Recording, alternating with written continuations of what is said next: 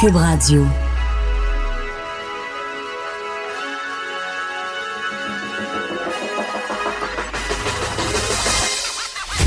Jonathan Trudeau. Joe, Trudeau et Maude Boutet. Franchement dit. Cube Radio. Bon lundi, aujourd'hui on est le 9 décembre 2019. Mon nom est Jonathan Trudeau. Bienvenue à Cube Radio, bienvenue dans Franchement dit.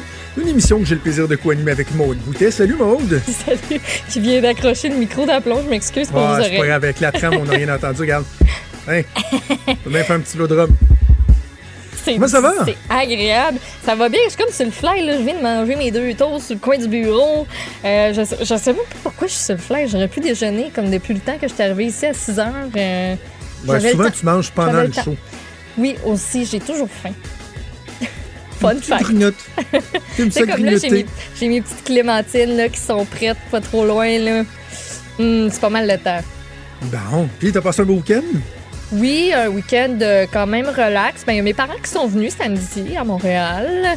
Euh, là, ils sont les deux fesses dans le sable, en voyage, République dominicaine, avant de partir, euh, avant, en fait, avant Noël. Les Ah oui, moi j'y vais, euh, moi j'y vais à la relâche en République dominicaine. Je- vraiment à un moment donné, j'ai va, non? ben, j'ai j'ai eu le besoin de suivre le chemin de Christophe Colomb. je, je sais pas pourquoi. je me suis- je me disais I have to go to Dominican Republic. ça te trottait dans la tête. De... Ça c'est comme vraiment Non, mais c'est vrai. pas On, pourquoi. Ouais, on avait une pub qui jouait euh, à Cube Radio. Je sais pas si elle joue encore, elle joue mais encore. qui nous invitait à suivre le chemin de Christophe Colomb. Ben, tu vois, moi, la publicité Ça aura eu raison de moi. Comme quoi, la pub, euh, ça fonctionne. Ça mais dans oui, en relâche, euh, je m'en vais. Écoute, mes enfants qui sont quand même chanceux, là, sont revenus du Mexique hier après-midi et euh, ben vont oui. aller en République dans deux mois et demi. Quand même, ils, ont- ils font, sont gâtés Quand pas même. mal. D'ici là, on va leur faire manger du pain noir. Euh, hey, Noël. vendredi, c'était notre party de Noël. Ben oui. Hey, t'es fidèle à ta réputation, hein? Hey, c'est quoi ma réputation? en train de danser. puis- Eh Ah ben non, oui. Ma tante Maud est partie à quoi, 9h30 à peu près? Ma tante Monde est pas mal partie vers 9h30. Ma tante, ma partie. tante Monde, ma tante Monde a recevé ses parents le lendemain puis elle avait pas fait de ménage pendant tout. Hey, j'ai été productive quand je suis revenue, moi, là. là. Je suis revenue chez nous, j'ai fait du ménage, j'ai parti un pot de porc à mijoteuse. T'sais, toi? Puis j'ai pris un petit verre pour, euh, pour terminer la, la soirée, là, chez nous, avec mon chum. Oh, mais j'ai eu, du- eu fun. C'était le fun le temps que, que je restais. La grosse. Je sais pas, ça faisait combien de temps que j'étais allée dans un bar de même. La grosse Ben musique. oui. Les stroboscopes. Toi, je pensais que j'allais sortir de là aveugle. Ah ouais, on était reçus à l'Abreuvoir sur, Ouais. euh, sur Saint-Denis. Ça longtemps, moi aussi, que j'avais pas été dans, dans, dans un bar comme, euh, comme celui-là où l'objectif n'est pas tant de dialoguer, mais plutôt de danser, parce que le dialogue est pas Danser évident. et Quoique, boire. À chaque fois que tu prends un shooter ou un verre de plus, on dirait que finalement, le dialogue devient un peu plus facile. Parce que moi, finalement, un moment donné dans la soirée, je suis en train de refaire le monde avec Mario Dumont, là. Ah ouais, hein? Ah oui, oui, Mario. Puis moi, quand on se voit, on est pas mal toujours en train de refaire le monde. Là. On règle une coupe de travers de la planète. Puis ça va bien. Malheureusement, ça se réalise pas toujours. Mais euh, ouais, et, euh, j'ai découvert des bons partenaires de, de, de bar. Fred Rioux, Oui, ben là, Fred Rioux, c'est sûr. Par définition, Fred. partenaire de bar. Fred. euh, j'ai redécouvert les joies de prendre des kamikazes avec Fred euh, vendredi. Ouch! Je prenais ça à l'époque au loft quand j'avais 18 ans. Étiez-vous Euh, correct le lendemain? Bah euh, oui, parce qu'il n'y a pas micro. eu. euh, voyons, arrête ça, arrêtez de boxer ton micro. Il est tombé dans le chemin, là, matin, là. Il est pas placé comme d'habitude, OK? Il n'y a, a pas eu de grands abus. Euh, dans mon cas, moi, je suis parti à 11 h. Oh, Je suis parti à 11 h après, euh, écoute, on a peut-être pris 7-8 euh, shooters, mais en même temps, euh, tu sais, les. Oui, mais c'est des petits shooters, là. J'en ai pris un avec Mathieu Bougaretti pour sa fête. euh, fait que, tu sais, c'est- ça allait bien, mais là, à 11 h c'est parce qu'à un moment donné, tu sais, surtout quand tu te connais, il, il vient un moment où tu as un, un- une ligne, un- on appelle ça un tipping point en anglais, là, un, point de bascule. Point de bascule, c'est soit que tu t'en vas, tu tu t'assures de ne pas être trop poqué le lendemain, ou tu restes, tu t'enfarges et Tu t'enfarges être tough. d'aplomb, ouais. C'est ça. Donc, à 11 heures, j'ai euh, j'ai quitté et euh, j'ai pris un taxi. Puis là, je me dis, tu sais, j'ai quand même pas pris tant d'alcool que ça, mais il y a un fait qui me revient en tête, c'est que j'avais mangé euh, deux cuillères de beurre de pinot en route vers Montréal après le show du midi et que j'avais mangé le dessus d'une pointe de pizza à Cube, qu'on avait commencé le Noël à Cube. Oui. Étant donné que je mange pas de pâtes, j'ai comme pas... Fait que là, c'est- c'est- j'avais faim. Ben oui, le, top, le d'une pointe de pizza, par définition, c'est pas, pas grand-chose. c'est Un petit pepperoni, un peu de fromage, puis euh, un petit peu de piment si jamais t'as brillé la garnie. C'est pas, Ben, c'est ça. Là, t'ajoutes l'alcool par-dessus. Fait que là, j'ai, euh, dans l'auto, je me suis mis à me dire, Une poutine. Uber Eats. Non, mais c'est ça, je voulais pas manger de poutine, parce que j'avais déjà mangé du topping de pizza. Puis, fait que là, je vais voir sur Uber Eats, dans mon historique, les dernières fois, je suis allé à Montréal, qu'est-ce que j'ai commandé? Puis là, j'avais commandé des sushis. Et là, je me mets à me dire, genre, ah, ça serait donc bien bon, des sushis. Et là, je me dis, mettons que je me, si je me faisais une commande, qu'est-ce que je commanderais, là? Clique là-dessus, clique là-dessus, clique là-dessus, clique là-dessus. Là, maintenant, je regarde le montant de la facture, je n'ai aucun espèce de bon sens, mais au moins enlever le Pokéball, tu sais. Dès que le Pokéball est superflu. Voyons. Mais le reste, ça me semblait pas pire. Fait que j'ai fait commander. Et là, finalement, je suis arrivé à ma chambre d'hôtel. Il est comme 11 heures. euh, le temps que je prenne un taxi, puis ça, il est peut-être comme 11h20. Là. Et euh, finalement, mes sushis sont arrivés à minuit et demi. Aïe aïe. Et là, j'étais en train de m'auto-digérer. J'étais prêt à aller me coucher, là, mais en plus, j'avais faim. Alors, euh, je me suis clenché à peu près 25 morceaux. Non, mais qui pense à manger des sushis comme snack d'après euh, d'après party, d'après euh, j'ai trop pris d'alcool, j'ai faim. Ah, mon, mon une weird. coupe de sushis, c'est un peu bizarre. C'est très, très C'est weird. super bon, mais je sais pas si j'aurais trippé sur le poisson après, après avoir pris une coupe de verre, une coupe de shooter. euh, J'aime bien ça, les sushis, j'adore les. Ben, c'est bon. c'est juste le, le riz puis euh, le poisson dessus, là, le- des Ouais, des sashimi. nigiri. Des nigiri. Sashimi, c'est juste le poisson. C'est juste le poisson, ça, c'est plate. Euh, L'autre, là, avec du bon petit thon, là. Ah, il y avait un peu de Mm. ça. Moi, j'avais des sashimi, j'avais des nigiri, puis j'avais quelques osomaki aussi. Mais techniquement, je suis pas supposé de manger de riz avec euh, mon alimentation cétogène. Ah, ben, Alors, ça, à minuit ça a pris le bord, ça, le vendredi puis samedi, là. Ça... Ben non, mais à un moment donné, c'est pas une religion. Mais non, mais c'est pas une religion non plus. Là. Euh, des fois, je me permets des, des, des petites euh, écartades. Mais bref, à minuit et demi, je commençais mes sushis, puis à 1h moins 5, j'étais couché. Fait qu'à 4 heures, j'étais réveillé qu'une barre dans le ventre. Je me oui. suis- finalement, je me suis rendormi, puis euh, ça a bien été, mais c'était euh, ma drôle euh, de fin de soirée. Bref, on a eu un beau party, toujours le fun de voir euh, les collègues euh, de travail dans un autre contexte. Euh, on va aller à la pause dans, dans quelques instants, mais juste avant ça, je vais y aller de mon petit commentaire éditorial. L'édito de Trudeau. L'édito de Trudeau. Alors, euh, vous en avez peut-être entendu parler ou pas parce que ça s'est passé pendant la fin de semaine, mais oui, le gouvernement euh, de François Legault qui a rappelé la Chambre quelques heures à peine après être tombé en congé des fêtes pour euh, faire adopter sous le baillon, donc une loi spéciale, si on veut, par, par des mesures spéciales, la mesure du baillon, la loi 34. La loi 34 qui vise à revoir bon la façon de fixer les tarifs d'hydroélec- d'hydroélectricité et aussi c'était la façon de retourner le trop perçu par Hydro-Québec euh, des dernières années, un point quelques milliards. On se souviendra des pétitions qui avaient été faites par la CAQ. On avait été déposé ça au gouvernement libéral en disant retournez-nous notre argent. Ben, finalement, c'est 500 millions qu'eux ont décidé de nous retourner loin, loin du compte. Mais surtout, surtout, ils sont venus, ils sont venus revoir la façon dont euh, les augmentations des tarifs euh, d'électricité vont être fixées au cours des prochaines années. Vous en avez peut-être entendu parler. Dans le fond, grosso modo, c'est quoi? C'est que là, on va, au lieu d'aller voir devant la régie de l'énergie, on va s'en tenir à l'inflation. C'est l'inflation qui va dicter le tout. Et là, le gouvernement nous dit, ouais, mais vous savez, c'est une bonne chose, hein, parce que ça amène une certaine prévisibilité, une certaine stabilité. Ben ça, c'est vrai quand on regarde sur, par exemple, les 50 dernières années, souvent l'inflation aurait peut-être été supérieure à ce qu'on a eu, ce que la Ré- Régie de l'énergie avait euh, autorisé comme augmentation. Par contre, au cours des cinq dernières années, l'augmentation moyenne a été sous l'inflation, ce qui laisse dire à bien des gens que on se fait un petit peu avoir parce que le gouvernement, oui, va nous redonner 500 millions cette année, vous, allez avoir un petit break sur votre facture, mais que si effectivement, au cours des prochaines années, on, prévoit que la Régie aurait autorisé des hausses en deçà de l'inflation, parfois même peut-être des réductions. Imaginez, certains disent on aurait pu avoir des réductions, de la facture d'électricité. Ben finalement, on augmentera. Donc, c'est un projet de loi qui est controversé. Et là, la question que des gens se posent, c'est est-ce que c'est totalement antidémocratique ce qui s'est fait?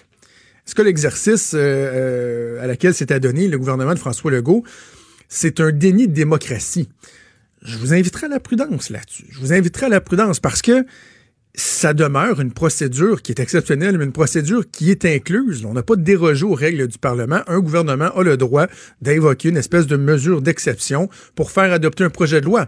Parce que d'un côté, vous avez des partis d'opposition qui eux aussi utilisent les règles parlementaires à leur avantage, ce qu'on appelle dans, en, termes euh, en traditionnels faire du filibustering, un terme euh, anglais qui veut dire, dans le fond, bloquer les travaux en commission. C'est ce que, entre autres, le Parti libéral faisait sur le projet de loi 34, qui en était toujours euh, rendu à son premier article en étude en commission parlementaire, après 100 heures à passer à étudier. Donc, si les oppositions ont le droit d'utiliser des procédures parlementaires pour faire avancer leur cause, ben, force est de constater que le gouvernement aussi a le droit. Assurément, ils doivent y aller avec parcimonie, si on veut, parce que ça fait déjà trois fois à l'intérieur de six mois que le gouvernement l'utilise. Mais je compléterai mon commentaire éditorial en vous disant ceci.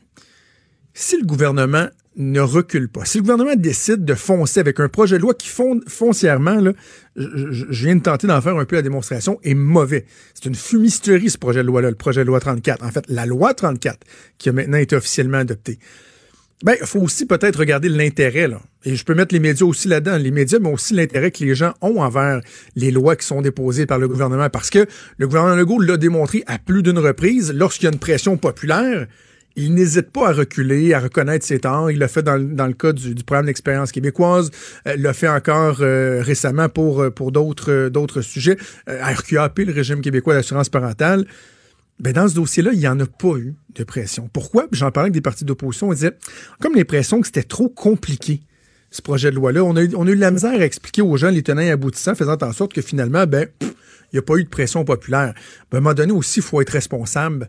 Euh, faut être responsable de s'intéresser à ce qui est mis de l'avant à véhiculer un message de mécontentement, c'était le cas. Dans le cas du projet de loi 34, le gouvernement Legault a eu aucune espèce de pression parce que ben, finalement, on serait peut-être ça trop compliqué, puis on s'en est pas intéressé. Donc, est-ce qu'on peut reprocher au gouvernement d'avoir voulu faire adopter son projet de loi, de passer à d'autres choses? On peut ne pas aimer la façon de faire, mais en même temps, si je me mets dans les souliers du gouvernement Legault, j'aurais peut-être agi exactement de la même façon. Bougez pas, on fait une pause et on revient. Vous écoutez Franchement dit avec Jonathan Trudeau et Maude Boutet. Grosse nouvelle qui est tombée quoi euh, autour de 5 heures ce matin. Hein, notre an, ça se passait à Lausanne, donc avec le décalage horaire, nous, c'est arrivé euh, assez tôt. C'est l'Agence mondiale antidopage qui a décidé d'exclure la Russie des Jeux olympiques pendant quatre ans. Donc, ça inclut les Jeux d'été de, de Tokyo 2020 et de Pékin 2022. Ça, c'est suite à de la falsification de données de contrôle qui avait été remise à l'agence.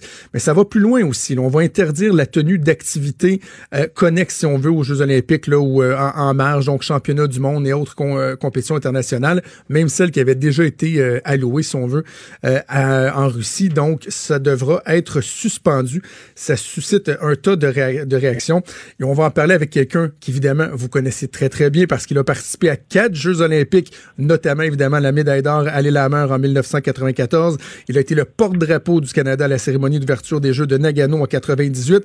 Il a également agi comme chef de mission adjoint et chef de mission au sein du comité olympique canadien. Bien sûr, je parle de Jean-Luc Brassard que je rejoins au bout du fil. Monsieur Brassard, bonjour. Bonjour. Euh, êtes-vous surpris de cette décision-là et satisfait? Ben c'était, euh, ben je suis surpris parce que je suis surpris parce que se sont tenus debout et c'était la décision que tout le monde voulait entendre. En tout cas, tous les athlètes, tous les intervenants voulaient entendre. Alors, je suis agréablement surpris que l'Agence mondiale antidopage, avec l'exécutif du Comité international olympique, puisque ce sont eux qui ont pris la décision aussi, ils font partie de, ce processus de décision, aient finalement mis leur culotte là, une fois pour toutes, parce que ça paraît, c'est une, une, belle annonce. Aujourd'hui, tout le monde est content de ça. Mais il faut pas oublier que ça fait sept ans que le comité russe euh, amène l'agence antidopage en bateau un peu n'importe comment avec toutes sortes d'affirmations euh, qui dépassent l'imaginaire. Tu sais, quand vous euh, quand on parle de sociétés développées comme, les nôtres qui, qui, transitent des flacons d'urine à travers les trous dans les murs aux Jeux olympiques, c'est assez, assez primaire. Il ne faut pas trop se casser la tête là, sur nous prendre pour des valises ou non. Donc, oui, content de, que tout le monde se soit tenu debout et ait pris la seule décision valide qui devait être prise. Mais c'est pas une finalité en soi. Il y a un processus d'arbitrage qui suit que la Russie, ce serait très surprenant que la Russie ne l'utilise pas. Ben oui. Et ensuite, on va voir la suite des choses. moi, je, mon propos, c'est de dire, je, au, au, commencement des prochains Jeux olympiques, c'est là qu'on va voir vraiment si cette décision d'aujourd'hui a eu un impact ou si finalement ça a été que de la poudre aux yeux. Parce que maintenant, malheureusement, moi, c'est ce que je pense du comité olympique, c'est qu'il faut attendre qu'il y ait des faits probants. On a vu par le passé, entre autres, euh, lorsqu'il y a eu cette première offense des Russes, on a vu le président du comité olympique international qui a refusé de prendre une décision sur les Russes, qui a remis l'odieux aux fédérations sportives de dire, ben vous, vous décidez si vous voulez avoir des athlètes russes dans vos disciplines ou non. Moi, je me prononce pas parce que je suis l'ami de Poutine. Alors, puis en bout de ligne, il faut pas oublier là, que au-delà de la vertu ou pas de la vertu, ça reste des humains des, athlètes qui ont été forcés de se doper. C'était pas leur choix. D'ailleurs, la raison pour laquelle on est au courant de ce dopage étatisé, c'est parce qu'il y a une, athlète russe dans le 800 mètres, je n'oserais pas prononcer son nom pour pas faire d'erreur, et son hmm. entraîneur, qui était aussi son mari, qui ont dénoncé le tout à une, entreprise, à un média allemand. C'est la raison pour qu'on sait que ça existe. Alors, c'est les athlètes eux-mêmes qui ont dit, on veut pas se faire doper, nous autres, mais on est obligés par notre État. Et au niveau humain, on ne sait pas les répercussions du dopage. Alors, prenez, prenez un cas comme Lance Armstrong. Est-ce que c'est le dopage qui l'a conduit à un cancer des testicules aussi virulent? Peut-être. Peut-être que oui, on ne le saura jamais à part lui. Puis, semble-t-il ne veut pas trop le dire. Alors, il y a des répercussions humaines d'abord avant tout pour des athlètes qui voulaient faire du sport pour le plaisir ou pour le désir de bien performer en s'amusant, puis qui se retrouvent dopés à leur insu. Et, et l'image que j'ai, moi, quand je faisais des entrevues ce matin avec mon petit gars, je me suis dit, je, moi, je veux pas voir mon gars s'il décide de faire de la compétition, euh, peu importe le sport, de le voir à 16 ans avec une seringue rentrée dans le biceps pour essayer de performer parce que le comité olympique n'a jamais été capable de se tenir debout dans sa vie. Alors, c'était la seule décision possible aujourd'hui. Maintenant, ben, moi, je me réjouis de ça, mais je vais attendre la suite des choses pour vraiment me réjouir. Qu'est-ce qui va, qu'est-ce qui en sera au début des prochains Jeux? Et qu'est-ce que vous pensez, euh, M. Brassard, du fait qu'il y, y, a des athlètes qui pourront participer euh, quand même aux Jeux olympiques sans représenter la, Russie comme telle? Est-ce que vous trouvez que c'est une, une, réaction qui est juste, étant donné que, comme vous l'avez dit, dans certains cas, ils ont été contraints euh, à se doper, que c'était pas une, décision euh, volontaire? Ben c'est sûr que c'est plate. Hein? Moi, je, je pense, j'imagine mes anciens coéquipiers, s'il y en avait un d'entre eux qui avait testé positif, puis c'est pas des mauvaises personnes, là, mais bon, heureusement, ça n'a pas été le cas, mais c'est plate que ces athlètes-là aient à payer le prix pour des décisions qui leur appartiennent pas. Alors, je souhaite que ceux qui sont propres puissent euh, participer. Puis d'ailleurs, le jugement d'aujourd'hui ou la déclaration d'aujourd'hui laisse quand même de la latitude aux athlètes qui vont réussir à prouver qu'ils sont propres à pouvoir participer aux Jeux. Maintenant, j'écoutais Christian Ayotte, notre sommité au niveau de l'antidopage ici, qui, disait Ah, je souhaite bonne chance à ces athlètes, je souhaite qu'ils vont en avoir, mais ça va être dur pour eux de prouver ça. Et autrement dit, ils ont peu de chances de pouvoir y arriver. Sauf qu'à un moment donné, ben, il faut que ça l'arrête. Et quand ces pauvres athlètes-là paient le prix, nos athlètes aussi paient le prix. Et ben euh, on, quand nos athlètes finissent quatrième, sixième, dixième, puis ils sont loin du podium, c'est pas parce qu'ils sont pas bons. Là, au Canada, c'est pas parce qu'on n'est pas bon. On est parmi les meilleurs au monde. Mais on est battu régulièrement par des athlètes dopés. Puis regardez, là, ça date pas d'hier. Vous vous rappelez des nageuses est-allemandes au Jeu de Montréal? Vous regardez, mm. vous repensez à la ligne de départ du 100 mètres à Séoul. Oui, il y avait Ben Johnson, mais l'histoire a dit par la suite que 7 sur 8 ont testé positif. Puis finalement, Carl Lewis aussi y a passé. Il y a des échantillons, il y a sept échantillons majeurs qui ont disparu du laboratoire antidopage au jeu de Los Angeles en 84. Euh, c'est sans cesse. Repensez au, père d'Alex Hervé, Pierre Hervé, qui gagnait des 50 km de ski de fond au pays du ski de fond en Norvège deux, ans, deux, semaines avant les Jeux de Calgary. Et rendu, rendu aux Jeux de Calgary, il se faisait battre par les équipes B de certains pays.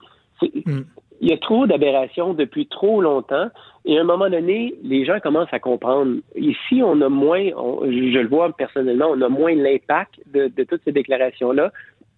Mais en Europe, par exemple, il n'y a plus aucune chaîne nationale en Allemagne qui diffuse les Jeux olympiques. Ce sont des chaînes privées parce que les chaînes nationales ont dit c'est assez le, le liaisage. Et à un moment donné, ben pensez, évidemment, les, commanditaires majeurs du comité olympique en ce moment, ce sont des commanditaires asiatiques, mais prenez une analogie avec la Formule 1. Quand la Formule 1 a presque quitté le, continent européen parce que tous les commanditaires étaient asiatiques, il y a quand même des gens qui ont dit oui, mais si on part de l'Europe, là, on n'aura plus le même impact planétaire. Ça va être des jeux, des, des courses d'auto asiatiques. Alors, ils ont refusé ça, puis ils ont fait le ménage un peu, puis là, ça va mieux. Mais c'est la même chose avec ça, euh, avec le comité olympique. Il va falloir qu'il fasse un grand ménage une fois pour toutes parce qu'il y a une crédibilité. Maintenant, par rapport à la décision d'aujourd'hui, il y a une décision de vertu. On veut que nos athlètes soient propres, on veut que nos athlètes soient en santé. Mais tout à l'heure, le comité euh, olympique russe ou bien non, les, chaînes de télévision russes vont dire oui, mais nous, on verse 3, 400, 500 millions en droit de, de ben, télévision des Jeux. Est-ce que l'argent pourrait jouer un rôle éventuellement? Ben, moi, je pense que oui. À un moment donné, tu as beau ah, la vertu, là, mais tu penses à ton portefeuille aussi. c'est comme si les Américains diraient nous, on arrête de verser un milliard par Olympique, là, puis euh, on fait nos propres jeux. Alors, c'est pour ça que moi, je pense qu'aujourd'hui, c'est une belle déclaration qui flatte, qui, qui, rend un certain prestige au comité olympique. Mais j'ai hâte de voir la suite des choses avec les nombreux appels qu'il va y avoir. J'ai vraiment hâte de voir la suite des choses avant d'applaudir. Le, le, comité olympique, en partenariat avec les Russes, nous ont beaucoup trop amené en bateau ces dernières années. Et il faut maintenant être vigilant. Il faut montrer qu'on n'est plus des valises. Euh, que, la santé de nos athlètes nous préoccupe aussi d'abord et avant tout. C'est la première des choses. Et ensuite, on parle de Jeux olympiques, mais depuis plusieurs années, en fait, depuis le, temps des nageuses est-allemandes, je pense qu'on peut d'abord et avant tout parler de jeux politiques. Chaque nation veut montrer quelle est la meilleure au monde. C'est une forme de supériorité. C'est pas une question d'athlète.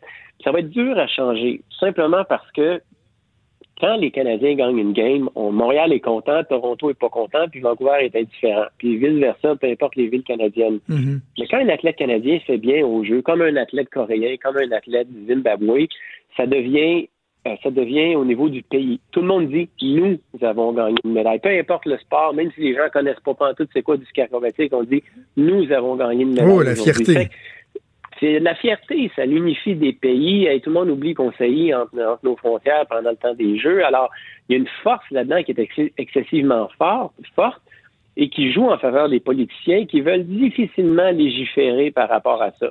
Parce que si on voudrait le Canada, on pourrait dire Hey, les Olympiques, c'est fini. Mais là, la puissance du rêve olympique, c'est fort. Là. Alors, c'est, on l'a vu dernièrement quand, dans mon temps, ils ont passé des tests, ils ont passé un sondage à des athlètes, puis ils ont dit les boys, voudriez-vous euh, vous doper, puis vous allez gagner une médaille d'or, mais vous allez mourir dans les dix ans suivant votre, votre médaille d'or. En grande majorité, les athlètes ont dit oui, on le veut. On est prêt à avoir une médaille d'or puis prendre la chance de mourir. Alors, il y a la force de ce mouvement-là olympique, mais finalement, si on n'arrête pas de se doper, ben, ils vont peut-être mourir pareil sans médaille d'or. des débats, des commentaires, des opinions.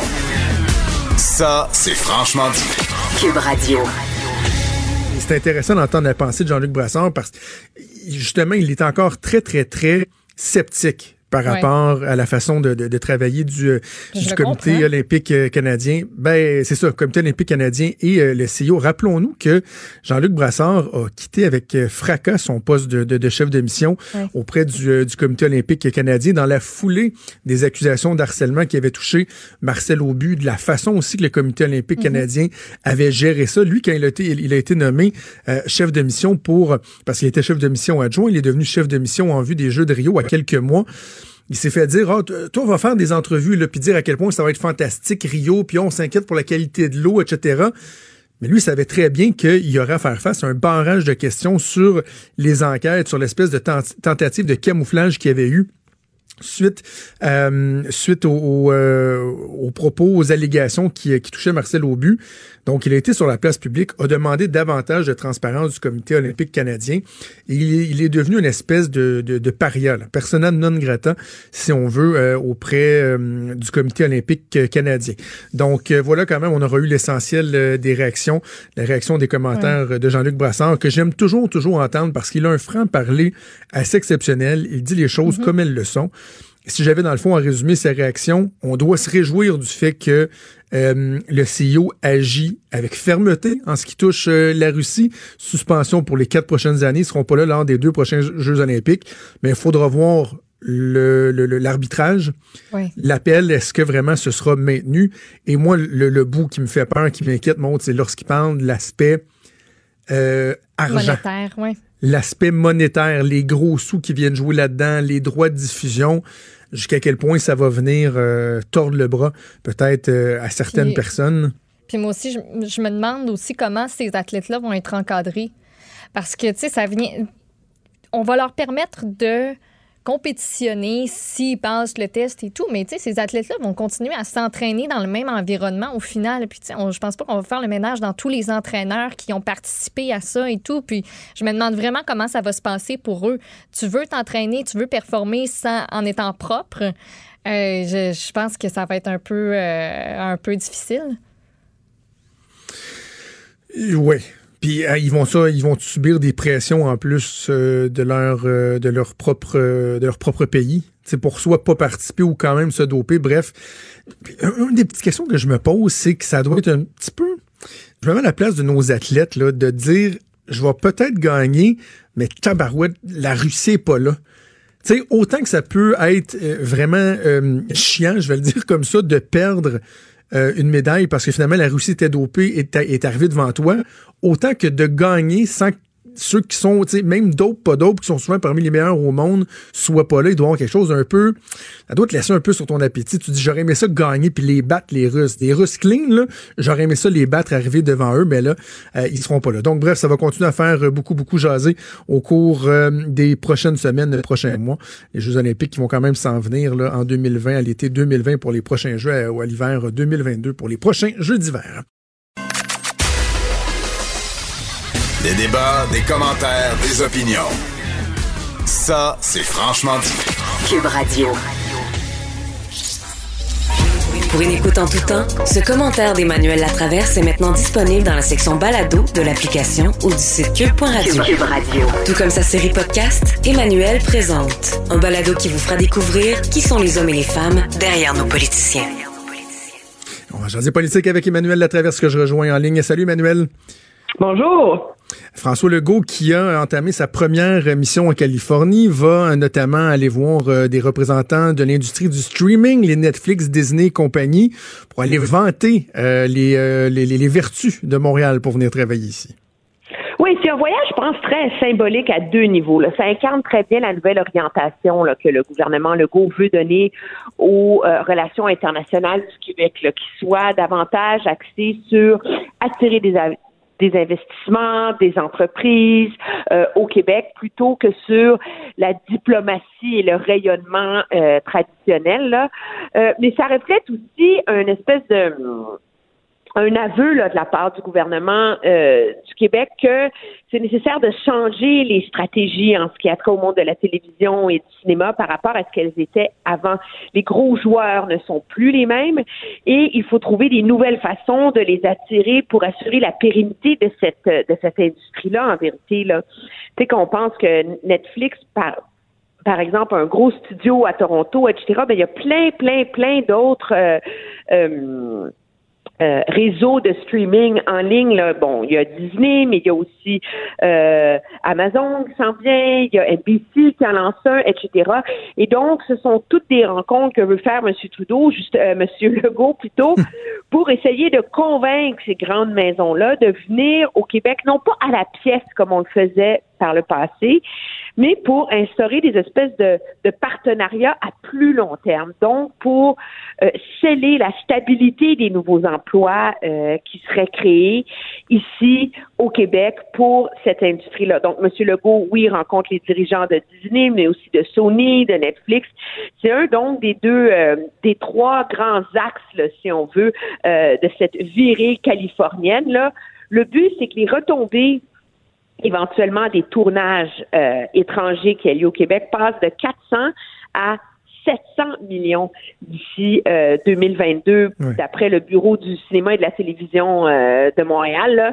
Monsieur Legault, lui, s'est gardé là, de fixer un objectif clair, mais ça fait partie du nouveau genre de démarchage là, que les États doivent faire auprès des nouveaux géants si on veut, parce qu'on a beau se battre contre Netflix, on a beau dénoncer son effet euh, euh, euh, qui a comme chamboulé tout le paysage télévisuel au Canada, il est devenu ce sont des studios, des méthodes de production qui sont devenues incontournables et donc avec lesquelles le gouvernement doit composer maintenant. Là.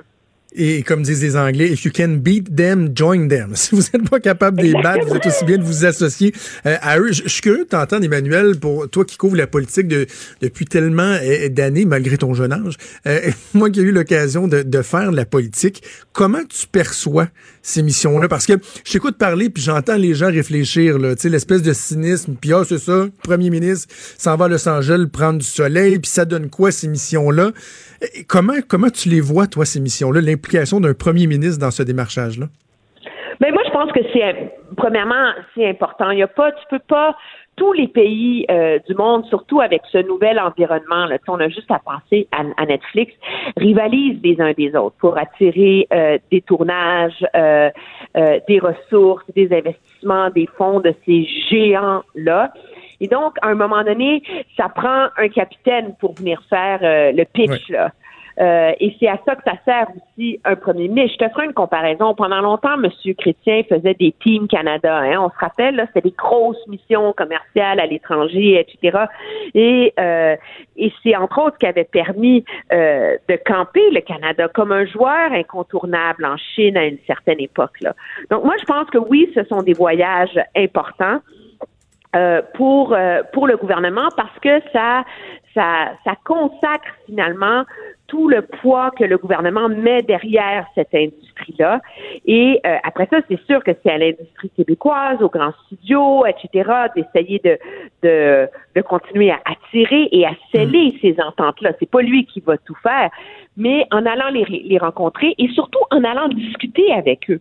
C'est ce qui permet à un moment donné un gouvernement de comprendre un écosystème qui lui est pas nécessairement familier.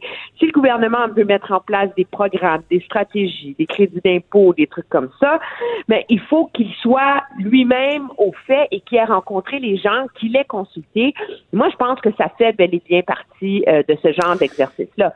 Pas parce qu'il s'en va dans un endroit plaisant qu'il travaille pas, là. Non, non, c'est ça. Puis l'autre aspect aussi, c'est ça. Il y a l'utilité, tu viens de, de bien l'expliquer, mais l'autre aspect, c'est que ça permet à un premier ministre d'aller voir ce qui se fait ailleurs, d'aller voir la présence eh du Québec ailleurs. Et moi, j'avais accompagné M. Charette dans une mission euh, à Los Angeles pendant trois jours. Je peux tout dire que je n'ai pas été, pas mis un orteil dans le sable, rien, mis à part le fait qu'on était à Los Angeles. Mais il y avait eu ces rencontres-là, donc faire du démarchage, mais aussi de rencontrer des Québécois là-bas qui réussissent, sont capables de, de, de, de donner une idée de c'est quoi l'empreinte du Québec à l'étranger, aussi de voir l'appréciation du Québec. Moi, je me souviens, on avait vu, on avait été voir le, le, le LAFD, Los Angeles Fire Department, qui nous avait démontré à quel point les CL-415, nos fameux bombardiers qui étaient prêtés par le Québec euh, au gouvernement euh, de, de l'État de la Californie pour éteindre les incendies, de voir à quel point on avait un impact, que notre travail était apprécié là-bas. Ça aussi, c'est inspirant, c'est important pour un premier ministre d'aller voir euh, ce qui se fait donc c'est important de ne pas laisser le, le, cynisme euh, s'emparer de nous quand on voit un, premier ministre qui est, qui, est à l'étranger, même si les retombées sont pas nécessairement toujours immédiates. Euh, non, moi, je suis d'accord avec ça. Le, le premier ministre par par exemple, va avec le réalisateur Jean-Marc Vallée euh, ce midi, entre autres.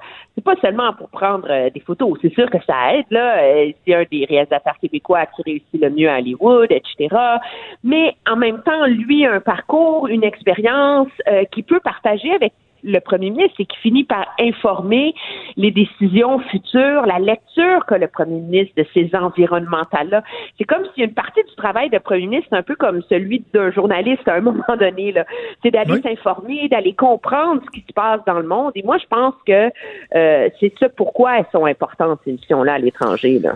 OK, revenons chez nous. Euh, Jason Kenney, euh, le premier ministre de l'Alberta, qui est en visite à Ottawa, puis il, voyage pas seul, M. Kenney. Il s'en en gang. Non, huit ministres qui viennent avec lui sont arrivés hier soir, un gros discours économique aujourd'hui euh, au, au, au, Canadian Club. Il rencontre M. Trudeau demain.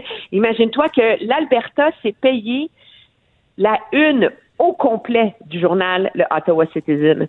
Donc, c'est toute la première page Ottawa Citizen, c'est une publicité payée par euh, le gouvernement de l'Alberta qui rappelle que la contribution nette de l'Alberta à l'économie canadienne depuis 1960 est de 600 milliards de dollars, de 23 milliards depuis cinq ans, même si la, crise, la province traverse la pire crise économique depuis la Grande Dépression, et donc qui euh, réitère les demandes au gouvernement euh, fédéral. Et ce qui est intéressant, c'est le ton qui est beaucoup moins euh, hargneux, revendicateur. On essaie de revenir un peu sur le terrain de la raison là, par rapport à ce qu'on a vu dernièrement. On n'est plus dans le cassage de sucre sur le dos du Québec, puis la péréquation, puis etc. On a vraiment des demandes précises. Là, de un, c'est qu'on a commencé là, formellement la construction du pipeline Trans Mountain mardi dernier. Là, M. Kenny veut une date de fin des travaux garantie. Donc, il viendrait sceller l'engagement du gouvernement fédéral à terminer la construction de celui-ci.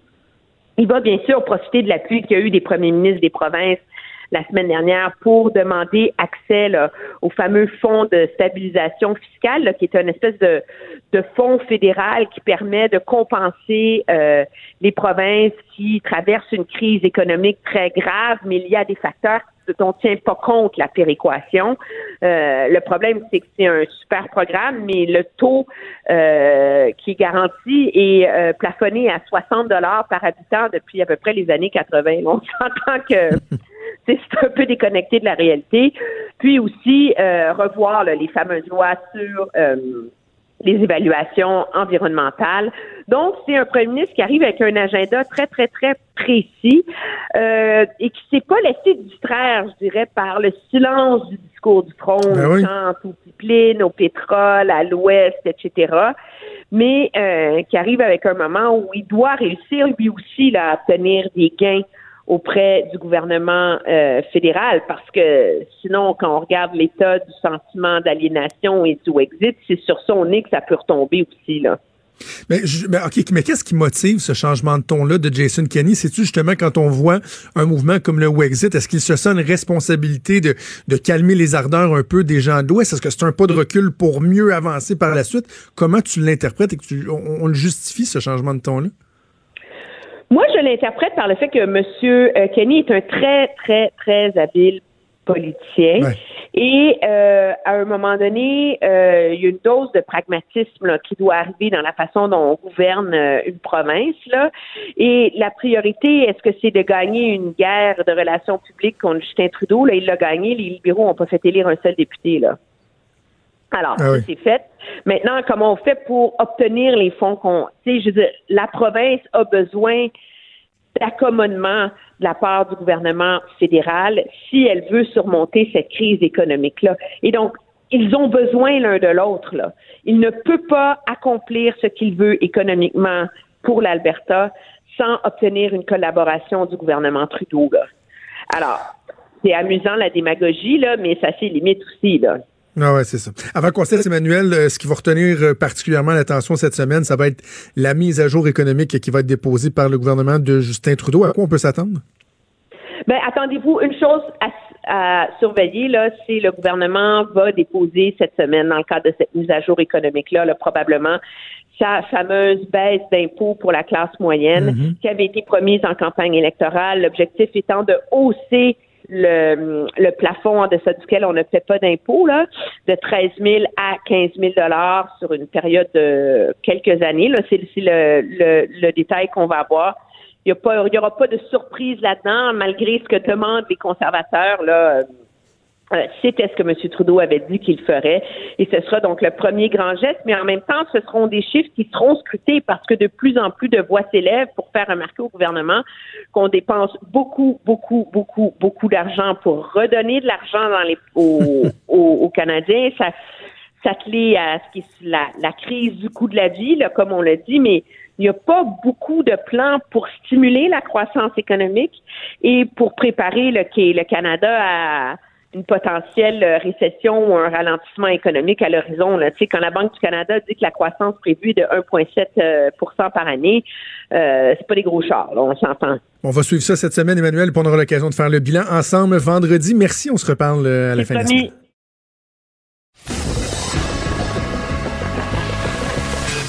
Franchement dit. Appelez ou textez au 187 Cube Radio. 1877 827 2346. On se souviendra l'an dernier que euh, la ministre euh, de la Santé, alors nouvellement élue, Danielle McCann, avait annoncé en grande pompe euh, l'ouverture de plusieurs cliniques d'hiver pour mhm. aider pendant la saison de la grippe, notamment à désengorger les urgences. Il y en avait 71 qui avaient été mises en place l'an dernier. Or, cette année, c'est seulement 50 qui seront ouvertes, ce qui semble être selon bien des gens, insuffisant. On questionne également l'organisation de la chose, la bureaucratisation, la lourdeur de la chose, ce qui fait l'objet de certaines critiques, dont celle du docteur Simon Pierre Landry, qui est médecin de famille et directeur de l'urgence de l'hôpital Laurentia Saint-Agathe, qu'on rejoint au bout du fil. Docteur Landry, bonjour. Bon matin, Jonathan. Euh, peut-être d'abord nous expliquer ce qu'est une clinique d'hiver et en quoi ça aide à désengorger, en tout cas c'est supposé aider à désengorger les urgences. Ben, selon le ministère, une clinique d'hiver, finalement, c'est euh, de demander aux médecins de famille d'offrir plus de plages dans leur clinique pour voir des patients qui vont être référés finalement soit par téléphone, par un espèce de numéro centralisé là, dans chacune des régions, ou par les urgences, qui transfèrent finalement des patients qui qui se présentent aux urgences, puis qui pourraient être vus dans des cliniques de façon beaucoup plus euh, sympathique pour le patient, puis euh, de façon beaucoup plus rapide aussi. Donc, les cliniques d'hiver, finalement, c'est une réponse euh, à cette problématique-là, à la fameuse problématique du temps d'attente dans les urgences pour des problèmes mineurs, pas les problèmes majeurs. Là, si vous faites un infarctus, on s'entend que c'est pas les cliniques d'hiver, mais si vous avez une coupure, si vous avez une entorse, si vous faisiez une gastroentérite, une bronchite, à ce moment-là, les cliniques d'hiver étaient imaginées par le ministère pour vous. Est-ce que l'efficacité a été prouvée de ça? Parce que je, pense à un projet pilote qui a été mis en place, puis il me semble, il y a d'autres endroits aussi qui l'ont fait, mais un projet pilote qui a été mis en place en Chaudière-Appalaches, dont on a parlé euh, l'année dernière, où lorsque vous arriviez pour un problème mineur à l'urgence, il y avait même une assistance qui vous était offerte pour appeler dans d'autres cliniques où il y a des plages libres, puis là, on était capable de dire, hey, vous pouvez aller dans un sans rendez-vous dans tant de temps, ils vont vous attendre, puis il y avait une espèce de phénomène où les gens se disent, moi, tant qu'à m'être déplacé, pour être rendu à l'urgence, je vais asseoir mon steak puis je vais attendre à l'urgence, qui est un peu contre-productif. Oui, ça arrive. C'est vrai que ça arrive, mais je vous dirais, la grande majorité des gens, euh, si on leur offre euh, un rendez-vous à une heure spécifique, comme à Sacré-Cœur, ça fonctionne très bien. Ils ont, quand même déjà un programme comme ça qui fonctionne depuis plusieurs années. La, plupart des patients vont être très heureux d'être réorientés vers des cliniques environnantes à l'urgence. L'enjeu, je dirais, c'est que vous avez raison. C'est comme si toutes les. Euh, puis on a de le faire ici aussi. Le drame de toute cette histoire-là des cliniques d'hiver, c'est que les hôpitaux, les régions, on sait tous que c'est ça qu'il faut qu'on fasse. Il faut qu'on trouve un moyen, finalement, que les patients qui se présentent à l'urgence qui peuvent être vus ailleurs, mais qui n'ont pas de médecin de famille ou que le médecin de famille n'est pas disponible, ben, qu'on soit capable de les rediriger vers des cliniques qui sont très proches de l'urgence et qui soient vus là. Donc, tout le monde s'entend avec ça. Fait on essaie de monter des projets pilotes, on essaie de faire des ententes avec les cliniques environnantes. Et là, c'est là que le bas blesse, c'est que le ministère, avec ses gros sabots, arrive avec des gros projets bien, bien ambitieux, puis qui font des, belles entrevues pour la ministre, là, de dire qu'il y a ces 30 000 patients qui vont être vus dans ces cliniques-là. Mais les programmes sont mal montés puis ils sont pas applicables dans toutes les régions. Donc, on se ramasse avec du financement qui vient du gouvernement via les GMF. Hein. On dit aux cliniques, on va vous payer si vous inscrivez des patients, puis si vous voyez ces patients-là, de un. Puis là, après ça, il nous arrive avec un nouveau programme qui est un programme de clinique d'hiver qui est supposé euh, s'occuper des patients qui ont justement pas de médecin de famille. Et c'est là que c'est le problème, c'est que ces deux programmes-là euh, demandent des choses opposées. Alors, les cliniques n'embarquent pas. Les cliniques décident finalement de ne pas euh, adhérer aux cliniques d'hiver. Et c'est pour ça que cette année, moi, je trouve pas ça surprenant, finalement, qu'il y ait moins de cliniques d'hiver qui s'inscrivent. Nous, on en était une à Mont-Tremblant. Cette année, on a dit, il n'y en a pas question. Le ministère, ah d'un bord, il, va nous couper si on fait pas euh, de l'inscription de patients puis si on voit pas nos patients. Puis là, de l'autre bord, il nous demande d'avoir des patients orphelins. Ça marche pas.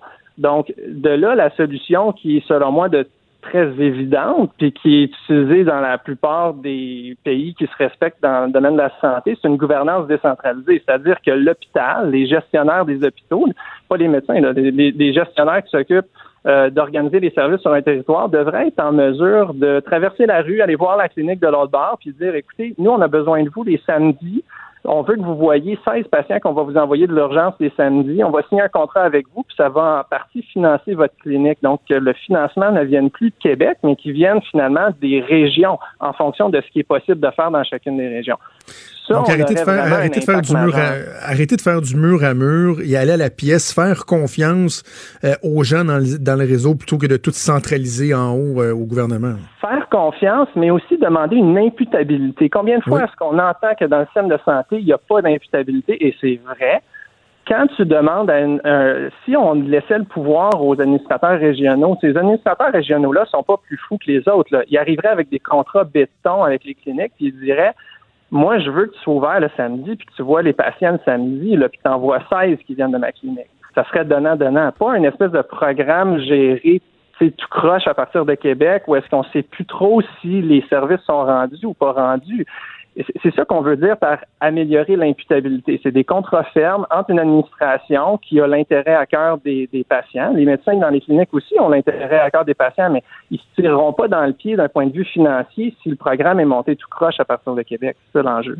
Mais docteur Landry, sentez-vous une volonté hein, d'aller dans, dans, ce sens-là? Parce que lorsqu'on parle de centralisation, évidemment, tout le monde pointe le doigt vers le docteur Gaétan Barrette, qui à l'époque avait centralisé beaucoup lorsqu'il était ministre de la Santé. On avait une promesse de revoir les choses sous euh, le gouvernement de la Coalition Venir Québec. Est-ce qu'il y a des signaux qui vont en ce sens-là? Est-ce qu'il y a des volontés qui ont été exprimées ou c'est le statu quo? Ben, la, culture, moi, ce que j'en vois de l'extérieur, puis pour avoir été médecin conseil justement sur un comité euh, que j'ai démissionné, là, j'avais été nommé par la ministre euh, récemment. Ce que j'en vois, c'est que c'est une culture qui date pas d'hier. C'est une culture qui, ça fait des années, ça remonte à même avant Gaétan Barrette, où est-ce que le pouvoir de gestion est énormément à Québec. Après ça, Gaétan Barrette est arrivé, il a recentralisé encore plus. Là. Il, a, il a vraiment rendu ça encore pire que c'était. Puis là, à ce moment-là, la, la CAQ avait fait quand même ses devoirs. Il avait fait de Christian, voyons pas Christian Paradis, mais M. Paradis, qui était critique de la santé à l'époque, avait fait un grand rapport pour dire qu'il fallait décentraliser le, le, système. Puis c'était ça qu'il proposait aux Québécois aux dernières élections. Là, rendu élu, là, je pense que la machine a gagné sur le gouvernement. C'est-à-dire que la machine, elle est très réfractaire à laisser le pouvoir descendre vers les régions. Donc, quand moi j'étais justement sur le comité conseil, j'ai dit, écoutez, il va falloir lâcher du pouvoir, il va falloir donner les responsabilités aux gens qui sont dans les régions. Ils n'ont pas voulu. Donc, il y avait de l'obstruction, ça se traînait les pieds. Je voyais bien qu'il n'y avait pas de volonté euh, de ce niveau-là au niveau du ministère. Donc, tant que tant finalement que le gouvernement prend pas le taureau par les cornes puis qu'il dit à la haute fonction publique, écoutez là, là vous allez, ce que vous gériez, c'est plus vous qui le gérez, c'est ça descend en bas dans des dans les six. Je pense pas que ça va changer. OK, donc on parle de l'efficacité des, euh, des, des, des, processus, des, des, choses qui sont mises en place pour améliorer la qualité de nos services. Souvent, lorsqu'on parle, par exemple, des délais d'attente euh, pour, pour aller voir des spécialités ou pour voir des médecins de famille, on va souvent entendre que, ah ben, vous savez, les médecins ne travaillent pas assez, travaillent pas assez. Or, on se questionne très peu sur l'organisation du travail. En ce sens-là, vous avez publié un texte dans la revue Santé Inc. Moi, ma blonde qui est médecin est arrivée chez nous en me disant, faut que tu lises ça, faut absolument que tu lises ça. Ça résume tout ce que je pense depuis que je travaille dans le milieu de la santé. Un texte coup de poing qui s'appelle L'insoutenable bullshitisation du travail travail. Euh, peut-être commencer par nous expliquer ce qu'est la bullshitisation du travail, docteur Landry. Oui, ben, je remercie votre épouse de me lire, c'est très gentil. Euh, pourquoi j'ai écrit ce texte-là? En fait, c'est parce que j'ai lu un livre de David Graeber, qui est un best-seller. Vraiment, c'est un, professeur à la London School, School of Economics qui a écrit beaucoup sur le fait que c'est pas juste dans le domaine de santé, c'est vraiment dans la plupart des emplois beaucoup de ce qu'on fait, c'est de la bureaucratie, c'est du dédoublement. Euh, et ça, c'est autant au gouvernement que dans les entreprises privées. Et donc, en faisant ça, finalement, on perd tous collectivement notre temps. C'est-à-dire qu'avec l'industrialisation, euh, qui, qui, a amené énormément de technologies, on peut produire beaucoup de services, puis on peut produire beaucoup de biens très rapidement. Et là, on s'est rendu compte finalement qu'on était tellement efficace qu'on pourrait tous travailler 20 heures par semaine et avoir le même niveau de vie.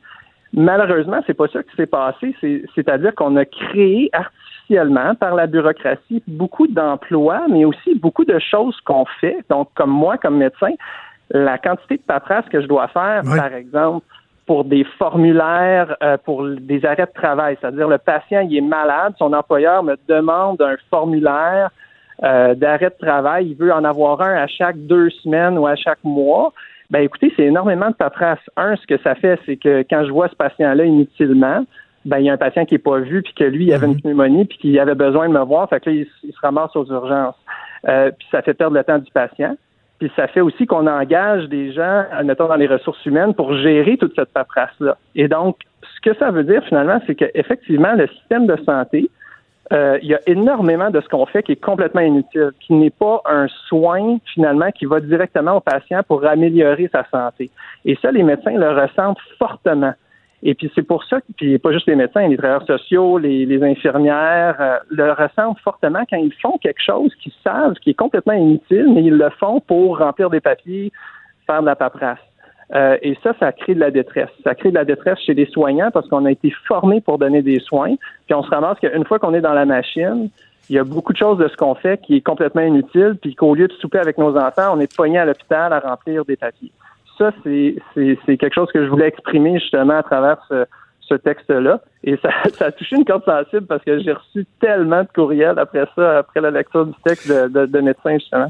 Ben effectivement, parce que moi, je je, je, je sais pas si vous avez déjà entendu cette, cette blague semi-sérieuse-là, mais à l'effet que les médecins euh, se, disent, euh, entre autres, lors, de la résidence, hey, j'ai assez hâte de rencontrer mon fonctionnaire, là, parce qu'on on établit que chaque médecin, il y a un fonctionnaire, le, le, le, le, nombre est exact.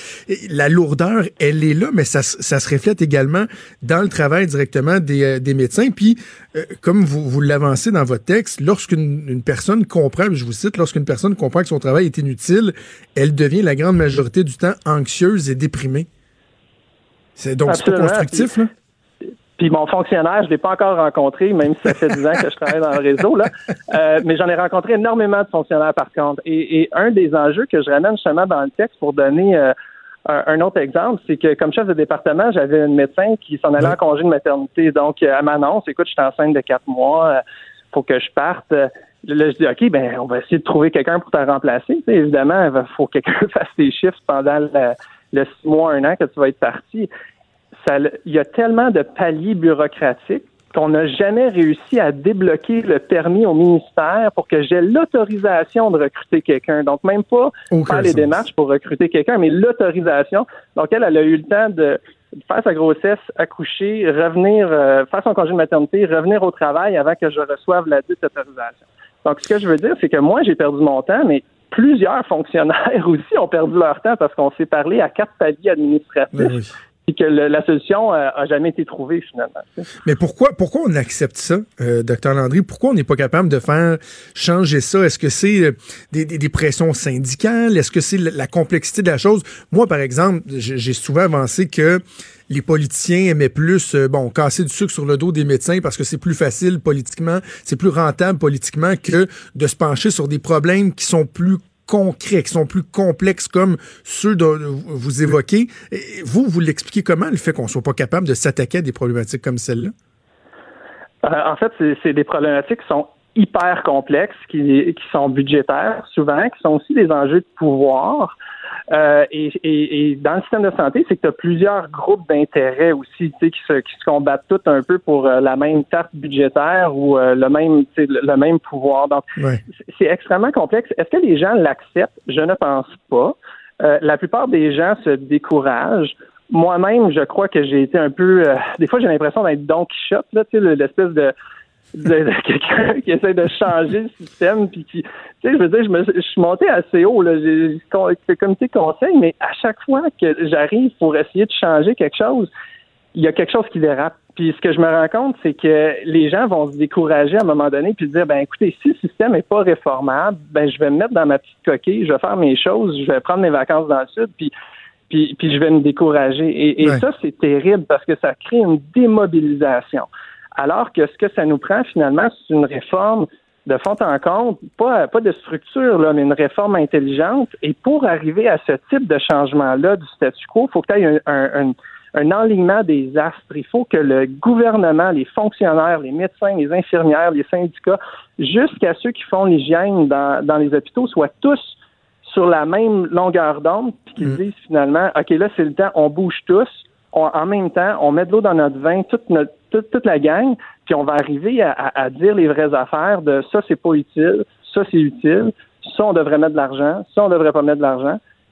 J'ai pas encore vu l'alignement des astres encore. Ben, c'est ça.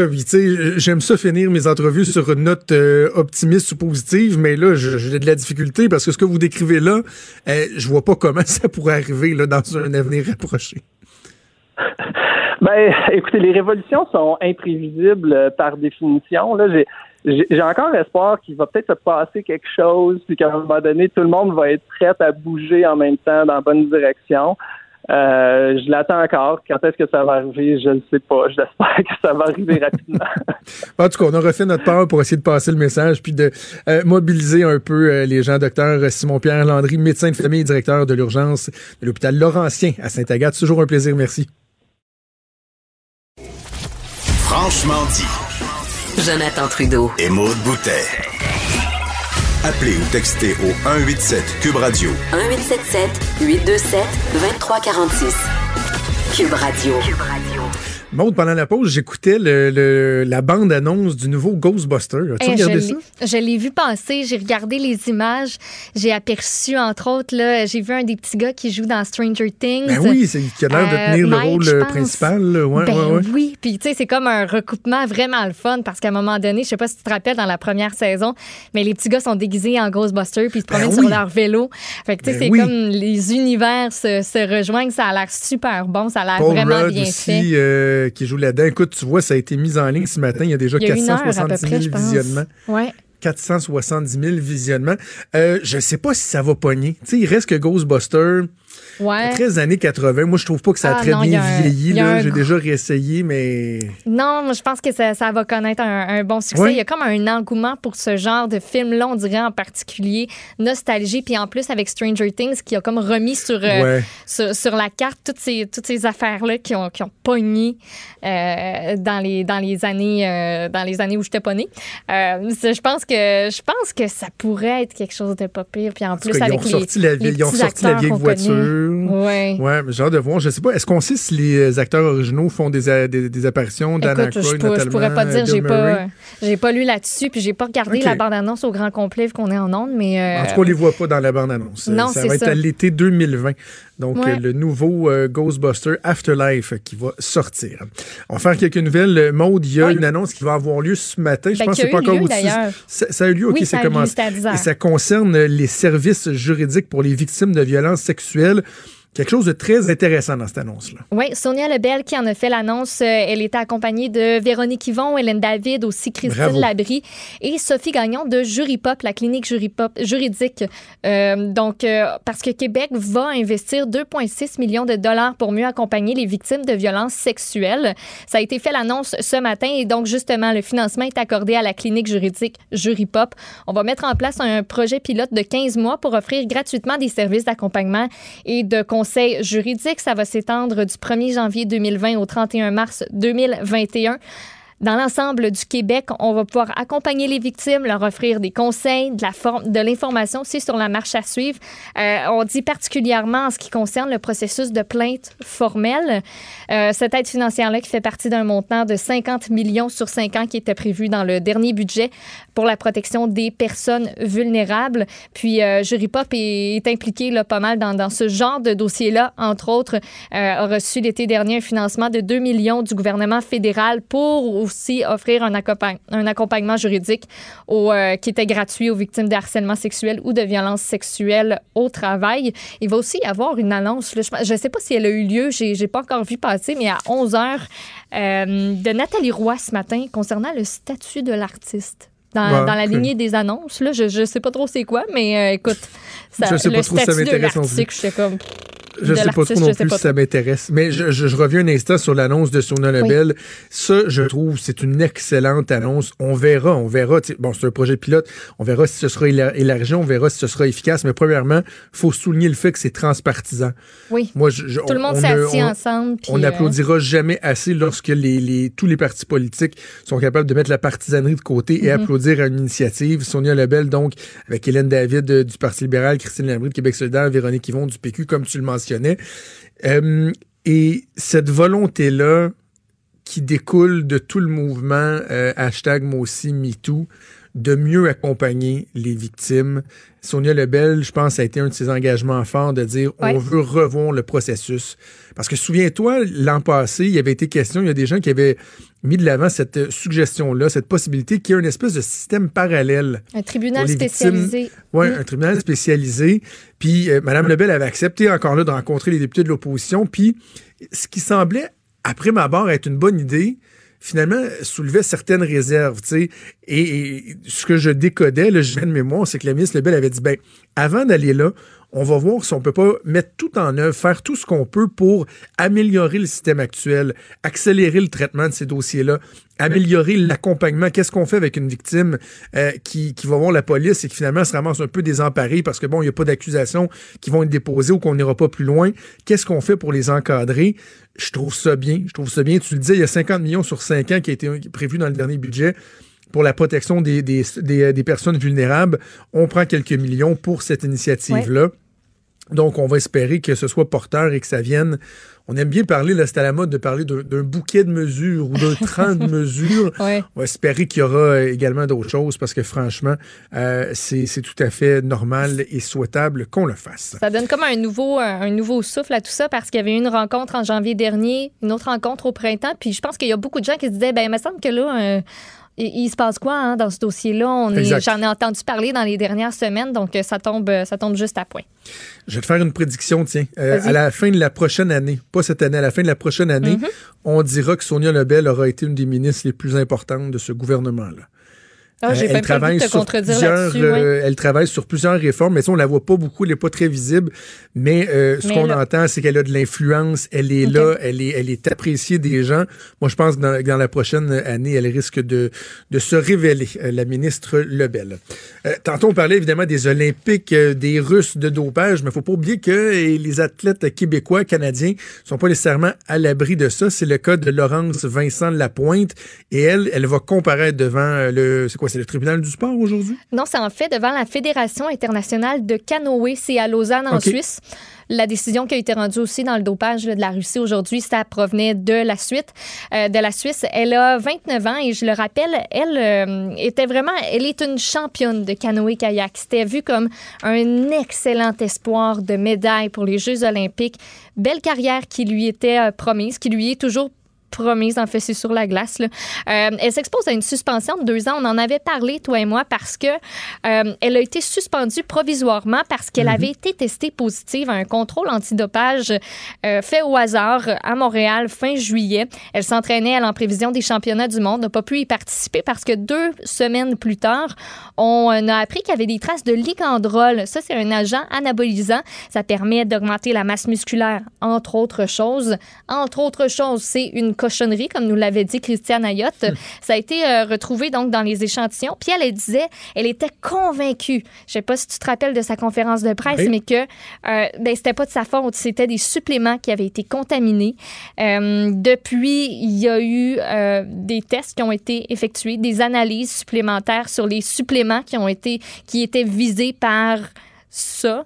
On a refusé du côté de Vincent Lapointe de dévoiler les résultats de l'analyse euh, qui ont été faits par un laboratoire qui est certifié, qui est certifié par l'Agence mondiale antidopage. Donc aujourd'hui, elle comparait, elle devra faire la preuve qu'elle n'a pas pris, euh, qu'elle a pris en fait toutes ses précautions pour euh, ne pas, puis que c'était pas intentionnel en fait. C'est ça qu'il va falloir qu'elle prouve aujourd'hui. C'est pas de ma faute. J'ai pas voulu faire ça. C'est, j'en étais pas conscience. Consciente. Elle est accompagnée de son avocat aussi, du chef de la direction de Canoë Kayak Canada. Euh, on sait pas trop euh, qu'est-ce qu'elle va mettre de l'avant comme preuve, quels vont être les arguments de sa défense. Euh, mais on en saura plus probablement aujourd'hui. c'est très peu probable, par contre, qu'on sache c'est quoi le verdict qui va être donné par la Fédération internationale de canoë aujourd'hui. Ça, ça devrait prendre quelques, quelques temps avant d'avoir la décision. Pour ton information, tu t'en pouvais plus de savoir qu'est-ce que Nathalie Roy, la ministre de la Culture, annonçait. Elle a annoncé euh, l'intention d'aller de l'avant avec l'engagement de la CAQ. De réviser les deux lois sur le statut de l'artiste, ce que le milieu culturel réclame depuis au moins dix ans. Et là, elle a, nommé deux euh, vice-présidentes, ouais, c'est comme ça qu'on les appelle, euh, Lisa Frula et Louise Baudouin, deux anciennes politiciennes très connues, pour mener ces consultations-là. Il y aura sondage en ligne et tout. Finalement, nous allons juste que c'est ça. Ah, on va de l'avant avec quelque chose. Il y a une nouvelle euh, qui, est, qui est franchement euh, troublante, triste, une catastrophe qui se passe en Nouvelle-Zélande. Ah un volcan qui a fait éruption et euh, il y a des gens qui ont été euh, prise au piège carrément. Et là, on, dénombre euh, pas mal de décès. On parle de plus de 20 personnes qui seraient décédées. Donc, il y a eu un volcan euh, qui est entré en éruption assez soudainement euh, en début d'après-midi du côté de la Nouvelle-Zélande. On dit qu'il y a 23 personnes qui ont pu quitter l'île. Par contre, de ces personnes-là, 5 décès, c'est ce qu'on c'est ce qu'on parle, 18 blessés, entre autres des brûlures. On parle de plus de 20 personnes qui sont décédées. Il y en avait une cinquantaine qui auraient été en visite sur l'île et après avoir effectué un vol au-dessus de cette, de cette île-là, ben, on dit qu'on n'a pas vraiment espoir de retrouver des survivants après cette éruption-là. Euh, l'île, c'est euh, White Island, si je me trompe pas. J'essaie, j'essaie de la voir euh, sous les yeux. Les images sont impressionnantes. Je suis en train de regarder. On dit qu'il y aurait beaucoup de, de, touristes, entre autres australiens, parce qu'il y avait un bateau de croisière à proximité. Il y a des gens qui étaient en excursion là-bas, donc qui ont eu littéralement aucune chance. Il y a des gens qui ont pu se réfugier sur le bord du rivage. On est allé les récupérer avec des bateaux qui étaient à proximité, qui ont entre autres, euh, qui avaient des gens à bord qui filmaient tout ce qui s'est passé et c'est impressionnant. Moi, ce que je me pose comme question, c'est ben, Colin, pourquoi ces gens-là pouvaient aller? Parce qu'on vendait ça comme étant là, euh, un super beau volcan, un des plus actifs que vous allez pouvoir visiter. Moi, je me demande ben pourquoi? Je sais qu'on peut pas toujours voir venir ces affaires-là, mais si le White Island, c'était si intense que ça, si actif, pourquoi on a pu y aller sur cette île-là? en fait, la question, c'est comment se fait-il qu'on ne l'a pas prévu? Ben, avec les, sismographes, tous les lecteurs et tout comment les, les, lecteurs, euh, comment se fait-il qu'on n'a rien vu? je veux dire, moi, j'ai été sur euh, un voyage de noces à Hawaï. On a été sur euh, des îles Hawaï où il y a des volcans qui sont en mhm. action. Et selon certaines périodes de l'année, selon certains taux d'émanation, tu peux t'approcher plus ou moins. Il y a des périodes où, malheureusement, tu peux pas monter parce que les, les, vapeurs toxiques et tout ça sont trop importantes. Et tu as l'impression que, j'avais vu à un moment donné que, bon, là, il y avait plus de tourisme du tout, parce que les risques étaient mhm. trop grands. Mais là, comment se fait-il que la situation semblait suffisamment sécuritaire pour qu'il y ait des touristes? Une minute avant et que par la suite, il y a cette éruption-là? Je sens qu'il y a beaucoup, beaucoup de, de, questions qui vont se poser. Moi, genre de savoir, Maud, est-ce que, par exemple, il y avait des limitations qui étaient en vigueur, des restrictions, des restrictions en vigueur, et que des compagnies, tu sais, des fois, tu vas en vacances, ben, tu ne suis pas les compagnies officielles de tourisme et tout ça, tu peux te ramasser dans des situations difficiles. Écoute, plus d'une vingtaine de morts, c'est euh, franchement euh, troublant. On dit qu'il y a environ 10 000 touristes qui se rendent là euh, chaque année, puis qu'il y a eu beaucoup d'éruptions au cours des 50 dernières années, même que la plus récente, c'était en 2016. Puis à partir de cette année-là, on a comme droppé un conteneur de 2,4 tonnes sur l'île au cas où il y a une éruption. Fait que ça pouvait servir d'abri. Ah, Mais on le voit sur des images. Il y a des gens qui ont eu littéralement aucune chance. L'éruption s'est produite à peu près à 2h11. Il y a une photo qui a été prise par, je pense, un touriste qui montre à 2h10 des gens qui sont en plein dans le cratère. Fait que ces gens-là, ils, ont, eu le temps de, rien faire. Oh! Oui, assez atroce. OK, avant de se laisser, euh, parle-moi du E. coli. Moi, là, j'aime ça manger une bonne salade, César. Là. Puis là, là t'as plein de salades qui sont discontinuées chez McDo, puis moyen d'avoir une salade. Il y a encore des problèmes de E. coli. Ben oui, tu, te, tu te rappelles, euh, c'est sûrement à cause de ça, euh, de, la comme la grosse vague qu'il y a eu, qu'on on était comme rendu un peu freak sur la salade, là, parce qu'il y a plein de gens qui tombaient malades. Puis moi, ça m'est resté aussi dans, dans la tête. Écoute, on a 16 cas de personnes contaminées par la bactérie E. coli qui ont été confirmés au pays. Au Québec, on a une personne, mais tu sais, dans les autres provinces, Ontario, Nouveau-Brunswick, Nouvelle-Écosse, île du Prince-Édouard, Terre-Neuve et Labrador. Euh, et Labrador, il y a des gens qui ont confirmé que ben ils ont mangé une sorte de salade, puis que ça n'a pas la plus jeune personne touchée, 11 ans, la plus âgée, 73 ans. Et c'est euh, qu'il y a environ euh, quatre personnes qui ont dû être hospitalisées dans le lot entre le 5 et le 22 novembre dernier parce qu'ils ont mangé le chopped kit tournesol croquant de la marque Fresh Express. Ça a été rappelé, il n'y en a plus sur les tablettes présentement, mais il y a peut-être des gens qui en ont encore à la maison. C'est des paquets de salades qui contiennent euh, différents légumes, différents ingrédients. Il y a du chou vert, du chou rouge, des carottes, des graines de tournesol, une vinaigrette, puis il y a la fameuse, il y a la fameuse salade aussi qui aurait été euh, contaminée. Il y a une enquête qui est en cours. Puis ben, écoute, comment peut-on être à l'abri de, tout ça? ça peut, ça peut causer nausées, vomissements, crampes abdominales, plus ou moins euh, aiguë, abdominale, oui, pas abominable, c'est...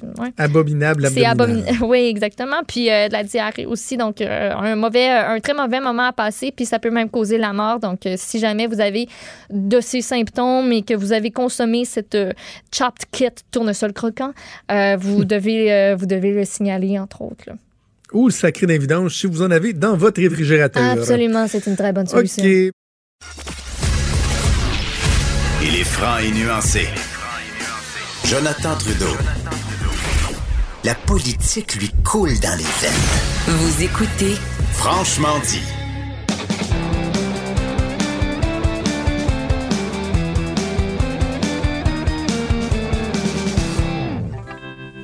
Chronique et disque dur avec Stéphane Plante. Salut Stéphane. Salut Jonathan. C'est drôle, j'ai écouté la promo qui jouait justement qu'on entre en ondes et c'était mon drink des fêtes. Et je j'ai confessé que dans le temps des fêtes, une bonne crème de menthe verte. Je, bois, bois jamais ça ailleurs, là. Mais une crème de menthe verte sur glace, là. C'est bon. T'aimes ça, toi, Stéphane? Ben, euh, je pense que vendredi, j'ai pris un Stinger. ça, ça, ressemble un peu. Euh, ouais, je pense qu'on l'a pris ensemble, d'ailleurs. Oh, OK. Oh, il y a des secrets qui se divulguent ce matin.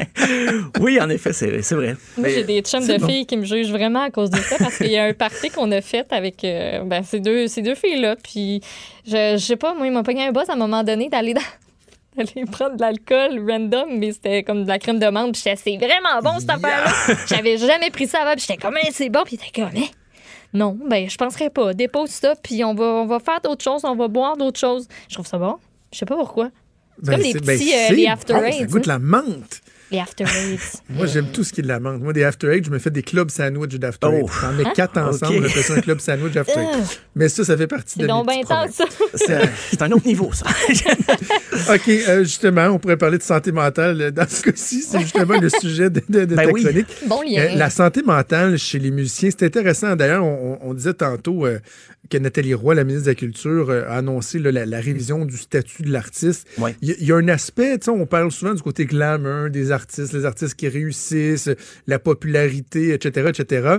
Mais la santé mentale chez les musiciens, euh, chez les artistes, euh, ils sont pas euh, absolument pas épargnés, au contraire. Non, puis en 2019, ça a été comme l'année de, la sensibilisation parce que on, entendait parler un peu avant, mais il n'y avait pas beaucoup d'initiatives concrètes pour aider les musiciens.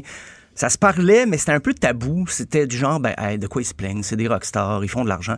Mais c'est pas tout le monde qui fait de la musique, qui est une rockstar, qui fait de l'argent. Et si tu veux en vivre, ben, même le statut euh, professionnel des musiciens est très précaire, un peu à, l'image de l'industrie du disque. Et ça, plus, ça touche plus de gens qu'on pense.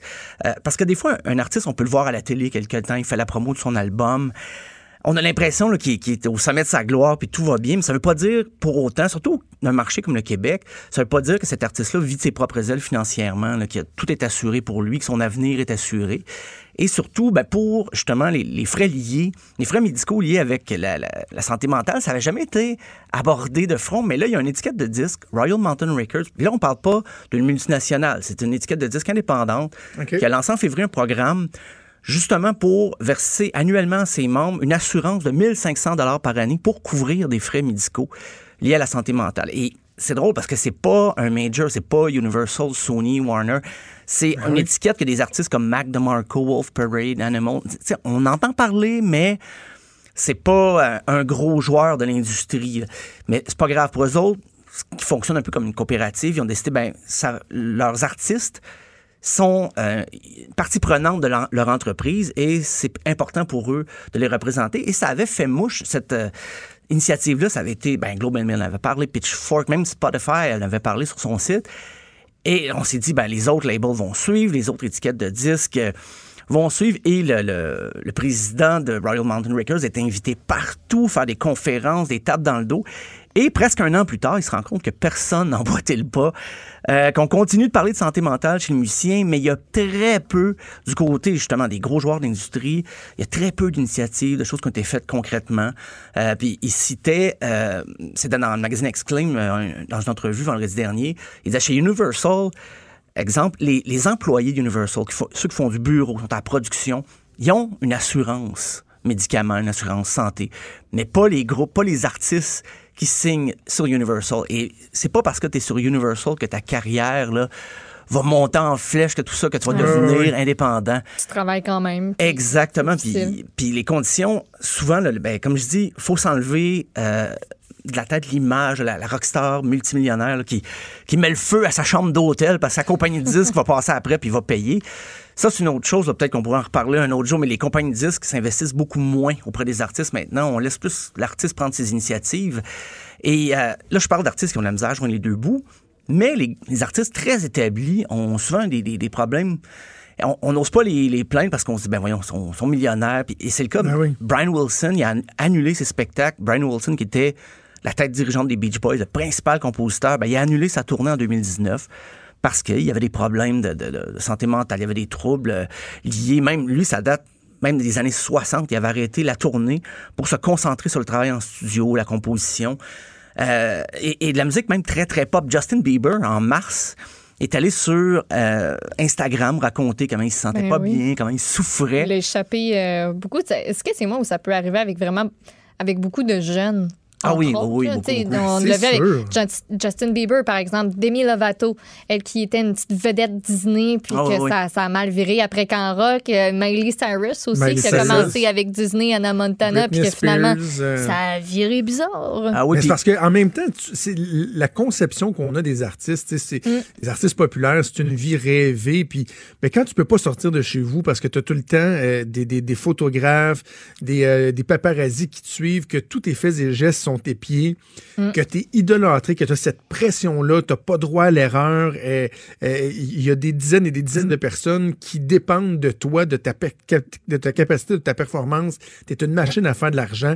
Ça doit être une pression épouvantable. Puis faut, faut pas se questionner très longtemps à essayer de comprendre comment se fait-il que ces gens-là éventuellement viennent à souffrir de problèmes de santé mentale. là. Oui. Ils sont mal entourés aussi, des fois. Souvent, hein, entourés ah de oui. gens qui veulent en profiter. Très, Oui. Oui, il y a beaucoup de gens qui dépendent d'eux, là, mais il y en a qui, qui en profitent pour, euh, pour siphonner et pour euh, les pousser aussi dans des comportements pas nécessairement. euh, Ouais. pas les meilleurs. pas dans leur non. avantage. Un mythe aussi qui est la vie dure, ben c'est, on se dit, ah, si un musicien il crève de faim, s'il angoisse, puis euh, s'il il accumule les blessures, il va faire de la meilleure musique. Ouais. L'affaire qu'on dit pas, c'est que souvent, là, la musique, il la fait quand il va mieux par la suite. Quand tu es dans une période creuse, euh, une peine d'amour, ennui financier, c'est là c'est difficile d'écrire, de composer, de créer à ce moment-là. C'est quand tu t'en sors, là, tu peux avoir une certaine distance, du recul. Et oui, tu peux créer une œuvre intéressante, une bonne chanson, un bon album. Mais quand t'es es dedans, c'est difficile. Puis il y a un autre problème qui a été soulevé par rapport au, au stress financier des musiciens, c'est qu'une fois que ton moment de gloire est passé, c'est difficile de, de retourner sur le marché du travail. C'est très difficile. oui. Parce que si tu as commencé jeune en disant mon rêve, c'est faire de la musique, je vais faire une carrière. 15-20 ans plus tard, tu rien fait d'autre, euh, même dans ta formation, tu as, tout axé sur la carrière musicale. C'est difficile de se retrouver du boulot dans les Ben oui. domaines un peu plus conventionnels. Tu te Mais dis, je suis bon pour faire quoi? fait? c'est ça. Si je fais pas de la musique, moi, je, je, je suis qui? Qu'est-ce qui m'intéresse? Et le jugement le- des gens. Le jugement, des gens. oui. Tu sais, C'est drôle, hein? à, à un autre niveau, je lisais un article par hasard. là. Je tombais en fait sur un article qui parlait de Dino Clavet, Ah l'ancien oui. euh, boxeur qui a été très populaire comme boxeur, mais encore plus comme acteur. Il a joué dans Omerta, dans, dans, dans les bonnes saisons d'Omerta et tout ça. Puis aujourd'hui, tu sais, il, il donne des, des, des, des, des cours de boxe. Mais son emploi principal, c'est d'être au service à la clientèle chez Via Rail à Montréal, à la Ouais. gare centrale. Ce qui est un emploi totalement normal, sauf que tu te dis, tu sais, imagine, tu as été reconnu du monde, tu as fait de la télé, des tapis rouges, puis finalement, tu dis, oui, votre train il est à l'heure, à tel endroit, vos bagages, c'est là, vous les déposez. Il doit y avoir, il y a quelque chose d'anticlimax là-dedans. Ah, c'est- là, difficile. Ouf. Alain Lapointe des bébés était retourné travailler au Archambault euh, de la place Versailles ici.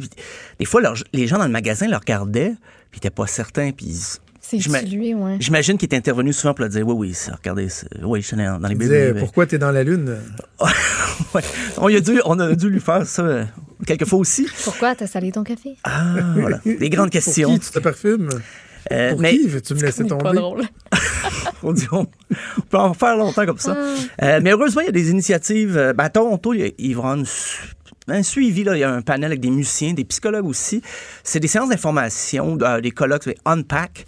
Et puis, on espère rejoindre le grand public aussi. On veut pas que ça soit juste une affaire de musiciens qui se parlent ensemble avec des psychologues spécialisés. On aimerait que le grand public se joigne à ces séances-là. Parce que, je, ben, je peux revenir au mois de mai dernier, une statistique qui a beaucoup circulé. 73% des musiciens auraient vécu des troubles de santé mentale. C'était une étude de Record Union. Donc, euh, avec des initiatives comme Unpack, et là, aussi dans le concret, il y a un fonds de bienfaisance euh, Unison, j'imagine, parce que c'est une initiative de Toronto. C'est comme l'album de, de, Céline Dion, Unison, et on peut faire des dons et on gère, c'est un fonds comme ça caritatif. Et on prétend qu'il aurait aidé jusqu'à 800 musiciens. 800 musiciens auraient bénéficié de ce fonds-là si tu as besoin des frais pour euh, consultation, psychologue, médication, tout ça. Parce que aussi, peu importe le style de musique qu'on écoute, il y a quelqu'un dans, qui représente ce genre-là qui, qui est copié. Que ce soit DJ euh, Avicii, il y avait Chris Cornell, il y a plein ah de gens qui vivent avec ça. c'est dans le métal, dans le, le, le, ska, peut-être surtout le ska, je dirais, ces dernières ah. années. Non, mais c'est parce que il y a des styles comme ça, des fois, qui sont à l'avant-scène, à l'avant-plan. On a l'impression que c'est pour toujours. Puis à un moment donné, ben, il y a un autre mode qui arrive. Et puis, il y a des artistes qui en souffrent de ça aussi. Donc, euh, on peut pas euh, se sentir exclu si on est fan de musique, même si on n'est pas musicien.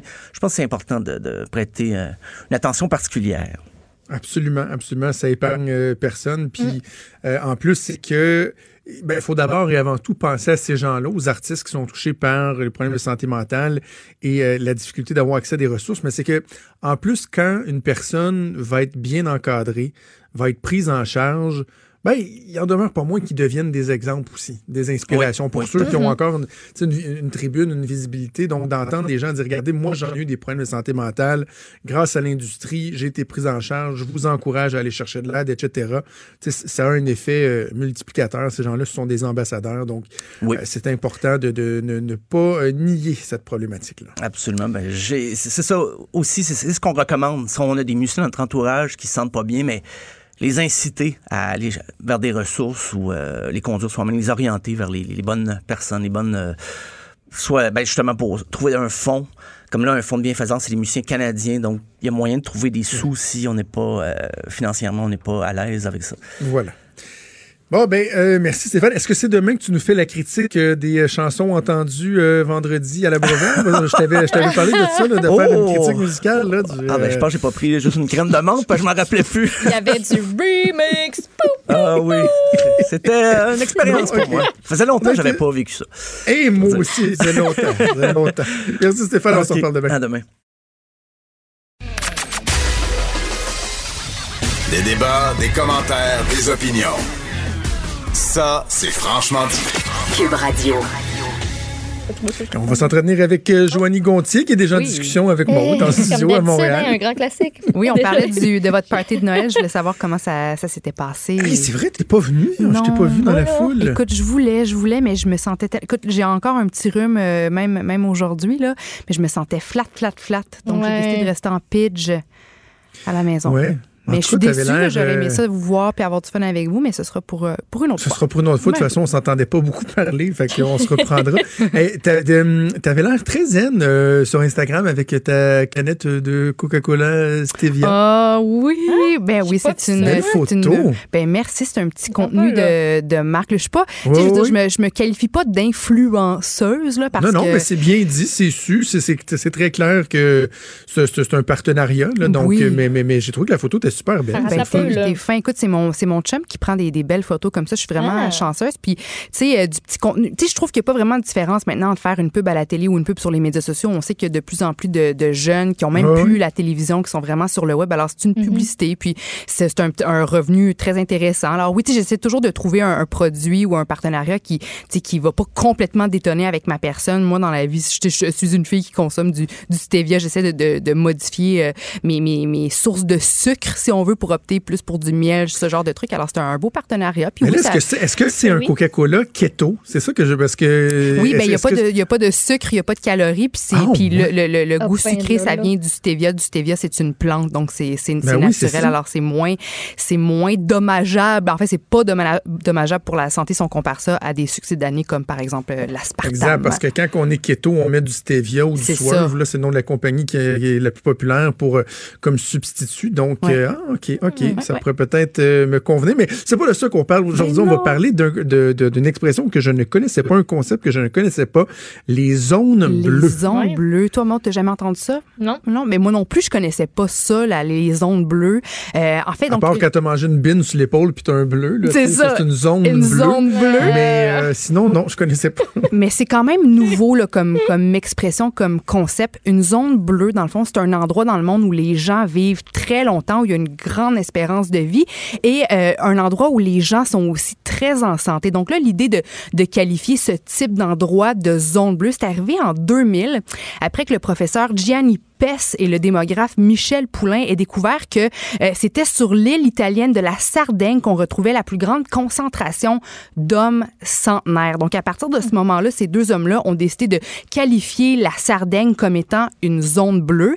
Et depuis, le terme a été reconnu, utilisé, c'est reconnu entre autres euh, ben, officiellement par le National Geographic. Et à travers le monde, ben, c'est quand même euh, reconnu et employé. Puis à partir de ce moment-là, on a essayé de trouver aussi d'autres zones bleues à travers euh, le monde.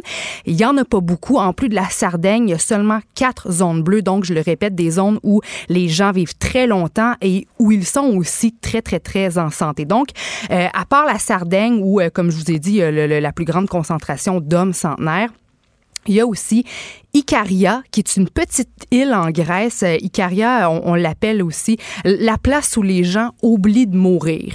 Et c'est à Icaria qu'on retrouve l'un des plus bas taux de maladies chroniques et de démence au sein de, la population.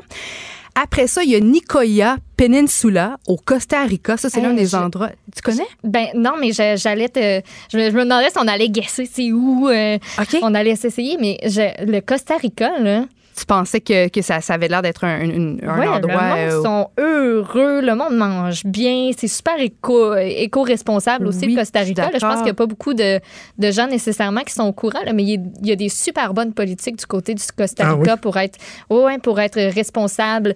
Euh, puis des, en tout cas, c'est vraiment une, une, place euh, super le fun. Si vous pouvez aller voyager là-bas, allez-y. Je suis allée moi aussi. C'est tellement beau. Je suis d'accord avec je Je vais retourner, je pense, tellement j'ai aimé ça. Tu sais, des fois, il y a des plages très touristiques, puis tu sais, il y a des il y a des canettes de bière. les gens se laissent traîner, il y a de la pollution, mais là-bas, non, il y a vraiment un beau respect pour, euh, mm. pour la nature, pour les plages. Les gens aussi, comme tu dis, sont pas stressés. Il y a, il y a beaucoup d'entraide. C'est vraiment une belle place. Le jour, on, on recommande le Costa Rica. il y a une bonne vibe. Ah, une très bonne vibe, de la bonne bouffe. Ah. Ouais. mais bref, le Nicoya Peninsula Costa Rica, ah, c'est l'un des endroits où le taux de mortalité de gens euh, d'âge intermédiaire, d'âge moyen, donc les 45 à 65 ans, est à son plus bas. Et c'est le deuxième endroit où on retrouve le plus grand euh, nombre d'hommes centenaires. Fait que c'est quand même quelque chose. Euh, cet endroit, le prochain, écoute, je me doutais pas de ça, là, je pensais pas pantoute qu'on allait aux États-Unis, mais c'est Loma Linda en Californie qui est considérée comme une zone bleue. Mais c'est que Comment Loma, ça? Loma, L-O-M-A, Linda, donc en deuxième, un deuxième mot, Linda, L-I-N-D-O, euh, Californie, mais c'est une zone qui est habitée en majorité par la communauté chrétienne Seventh Day Adventist.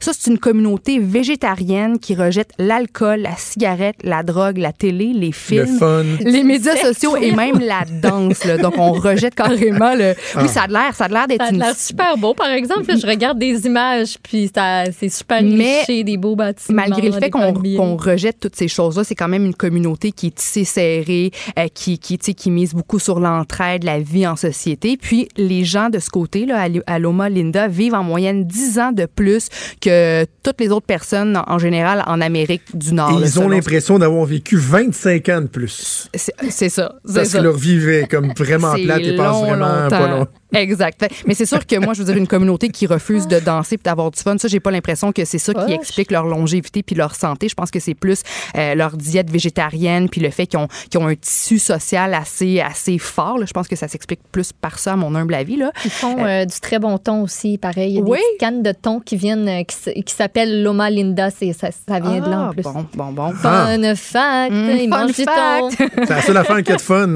ouais, des cannes de thon. après ça, il y a la gang. Euh, Okinawa, pardon, au Japon. Ça fait longtemps qu'on sait qu'au Japon, les, les, les, femmes surtout vivent très, très, très longtemps. Mais là, Okinawa au Japon, c'est considéré comme une zone bleue. Ah, et on, a, et on l'appelle l'île de la longévité. On dit qu'Okinawa oh, possède la plus euh, grande espérance de vie de la planète. C'est 86 ans pour les femmes, l'espérance de vie, 78 ans pour les hommes. Et on compte 42 centenaires par tranche de 100 000 habitants pour comparer au Canada. En 2017, on comptait 17 centenaires mmh par tranche de, de 100 000 habitants. Alors, même si c'est... magnifique. Ah, pour, vrai, il faut en parler parce que c'est paradisiaque. Oui, oui. Moi, je, je, rêve d'aller au Japon. Je, suis même que, je suis même jalouse de notre collègue Vincent Destoureau qui, est là-bas en ce moment parce que les images, le, le, le, peuple aussi a l'air mm. zen. En tout cas, je trouve qu'ils ont l'air d'avoir des bonnes valeurs au, au Japon. Là. euh, mais même si ces zones-là, ces cinq zones bleues-là que je vous ai mentionnées, sont, sont pas limitrophes, sont pas proches l'une de l'autre, est-ce qu'il y a des points en commun? Est-ce qu'ils ont un dénominateur commun qui nous permettrait de comprendre pourquoi les gens là-bas vivent si, euh, si longtemps et ici en santé aussi? Bien, la réponse, c'est oui. Il y a en fait neuf points, euh, neuf dénominateurs euh, communs, si on veut, entre ces différentes zones bleues-là. Alors, le premier point, le mouvement naturel. Les gens, les populations de ces zones bleues-là là, vont pas nécessairement courir des marathons, vont pas aller au gym, vont pas faire du crossfit, mais sont continuellement en mouvement. Ils vont se promener à pied pour aller chercher quelque chose au marché. Ils vont chaque jour travailler dans leur jardin parce que oui, la nourriture vient surtout des, des jardins de ce côté. Euh, le soir, on s'écrase pas devant la télé, on s'en va, on marche jusque chez son voisin, puis on va, on va jouer une bonne game de cartes, une bonne game de, de domino. Puis leur rapport au mouvement, c'est pas le même qu'ici parce que tu sais, on dirait qu'ici, dès qu'on bouge, on voit ça comme un effort, un sport, une corvée, mais là-bas, c'est aussi naturel que respirer. le fait de faire un mouvement, c'est pas considéré comme étant mm. un, une corvée ou euh, un effort le plus précisément. Ben, ça ressemble. Des fois, je sais pas si ça vous arrive, mais toi, tu dis que tu es allé à Hawaï. Euh, je sais que Joanie, tu as voyagé quand même aussi euh, mm-hmm. pas mal, mais dès que tu poses les pieds, puis mettons au Costa Rica, là, tu te dis, ah, ben, je marche tu vas faire du surf, c'est une bonne activité physique, mais tu vois pas ça comme une corvée. C'est le fun. Tu fais cette activité-là, puis les locaux eux, traînent leurs planches, ils vont faire leurs affaires. Tu sais, là-bas, il n'y a pas de costaud. Là. Tu vas pas bourrer ton, ton frigidaire de bouffe pendant une semaine. Tu pars avec ton petit panier. Bon, qu'est-ce qu'on mange ce soir? Puis tu vas mm. chercher des produits frais dans, dans, mm. un jardin, dans ton jardin. Après ça, tu vas chercher le restant dans des petits marchés. Tu rencontres du monde. Tu placotes. je trouve que la culture de ce côté, le, le, le, mode de vie est complètement, complètement différent. Euh, aussi, ce que font les gens dans ces différentes zones bleues-là, surtout, c'est donner un sens à sa vie. En anglais, on utilise le mot purpose, puis je trouve qu'il n'y a pas de bon mot en français pour qui veut vraiment dire purpose, parce que dire trouver un but à sa vie, c'est quand même extrême. C'est quoi mon but, à, le but à ma vie? C'est quand même trop intense, mais juste d'avoir une petite mission, d'avoir un sens, ça peut être aussi niaiseux que, hey, moi, je me lève chaque jour, puis j'essaie de, de faire sourire le plus de gens autour de moi, ou j'essaie d'être le plus généreux possible, ou j'essaie d'aimer de tout mon cœur le plus possible sans jugement. Tu sais, des petites missions comme ça, des petits buts, ben, ça nous aidera à être plus en santé, euh, de vivre plus longtemps. On dit en fait que le fait d'avoir un sens à sa vie, ça permettrait d'ajouter en moyenne sept ans de plus à notre vie. Puis le peuple d'Okinawa appelle ça le iki gai. OK, là, pardonnez mon mot japonais, mais ça, c'est un mot, une expression qui veut réellement dire se donner une raison de se lever le matin.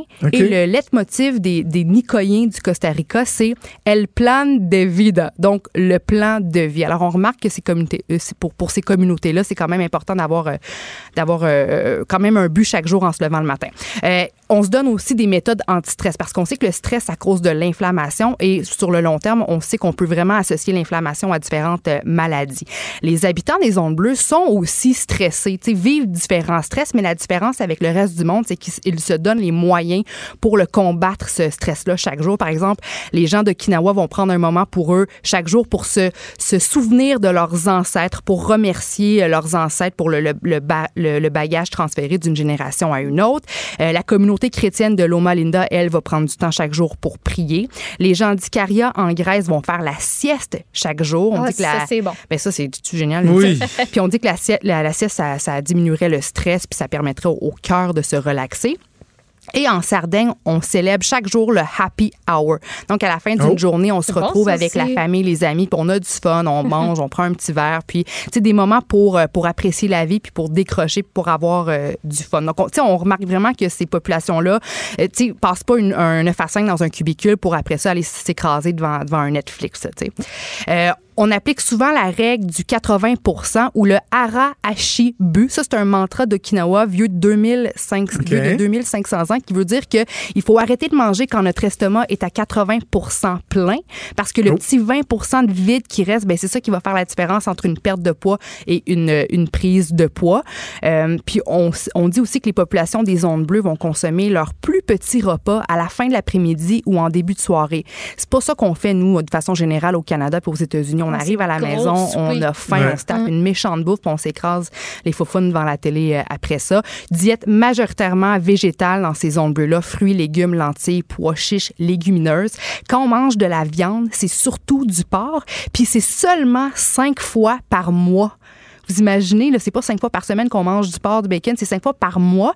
Euh, puis les portions de viande sont tout petites. C'est sûr qu'à Okinawa, on mange un peu plus de poisson, mais c'est quand même seulement trois portions de poisson par semaine. C'est pas trois repas de poisson par jour. Donc, c'est quand même pas mal plus petit les quantités de poisson puis de viande qui sont consommées dans ces euh, zones bleues-là. On boit du, du, vin rouge, un à deux verres euh, par jour. Mais tu sais, ces gens-là vont pas se conserver tous les verres pour le samedi soir. Ils vont pas, mettons, se priver d'alcool toute la semaine pour 14 verres le samedi. Ils font pas ça. C'est toujours un ou deux bons verres de vin rouge en bonne compagnie chaque soir. Euh, on a un sentiment d'appartenance à un groupe religieux, à un groupe spirituel. Le fait de pouvoir pratiquer, de discuter de sa foi avec nos proches, ben ça permettrait d'ajouter des années de vie. Euh, la famille passe en premier. Ils ont un bon euh, cercle social aussi. Donc, en conclusion, la morale de l'histoire, faut pas s'isoler. faut prendre le temps d'aller voir nos proches proches, nos amis. Il faut pas se tuer nécessairement à faire un sport trop intense, mais d'essayer d'être toujours un peu dans le mouvement, manger plein de, de, bons végétaux, des fruits, des légumes, trouver des façons de se déstresser, euh, puis essayer de trouver un petit but, une petite, une petite mission euh, à notre vie afin de, de, de, de, sentir, euh, de sentir qu'on fait une différence. Puis je trouve que c'est des, des bons petits rappels essentiels à l'approche des fêtes parce qu'on sait qu'il y a plein de gens qui passent les fêtes seuls. On sait qu'on se bourre de cochonneries, puis après ça, on va se punir en janvier au gym en faisant plein d'activités super trop intenses. Donc voilà, des petits rappels essentiels venant de communautés communauté des ondes bleues qui, qui, qui, qui comprennent de quoi? Parce qu'ils vivent longtemps puis vivent ensemble. Très intéressant, mm-hmm. très, très inspirant. D'ailleurs, je voyais le docteur Biliveau à LCN tantôt qui confirmait que le vin rouge était bon pour la flore intestinale. Yes! Donc, tu vois, c'est prouvé. C'est prouvé. merci, Joanie. On se reparle plus tard cette semaine. Maude, on se donne rendez-vous demain. C'est déjà tout pour nous. Merci à Joanie Nuit à la mise en onde, à Mathieu Boulet à la recherche. Je vous souhaite une excellente journée puis on se reparle demain à 10h. Ciao. Cette émission est maintenant disponible en podcast. Rendez-vous dans la section balado de l'application ou du site cube.radio pour une écoute sur mesure en tout temps. Cube Radio, autrement dit. Et maintenant, autrement écouté.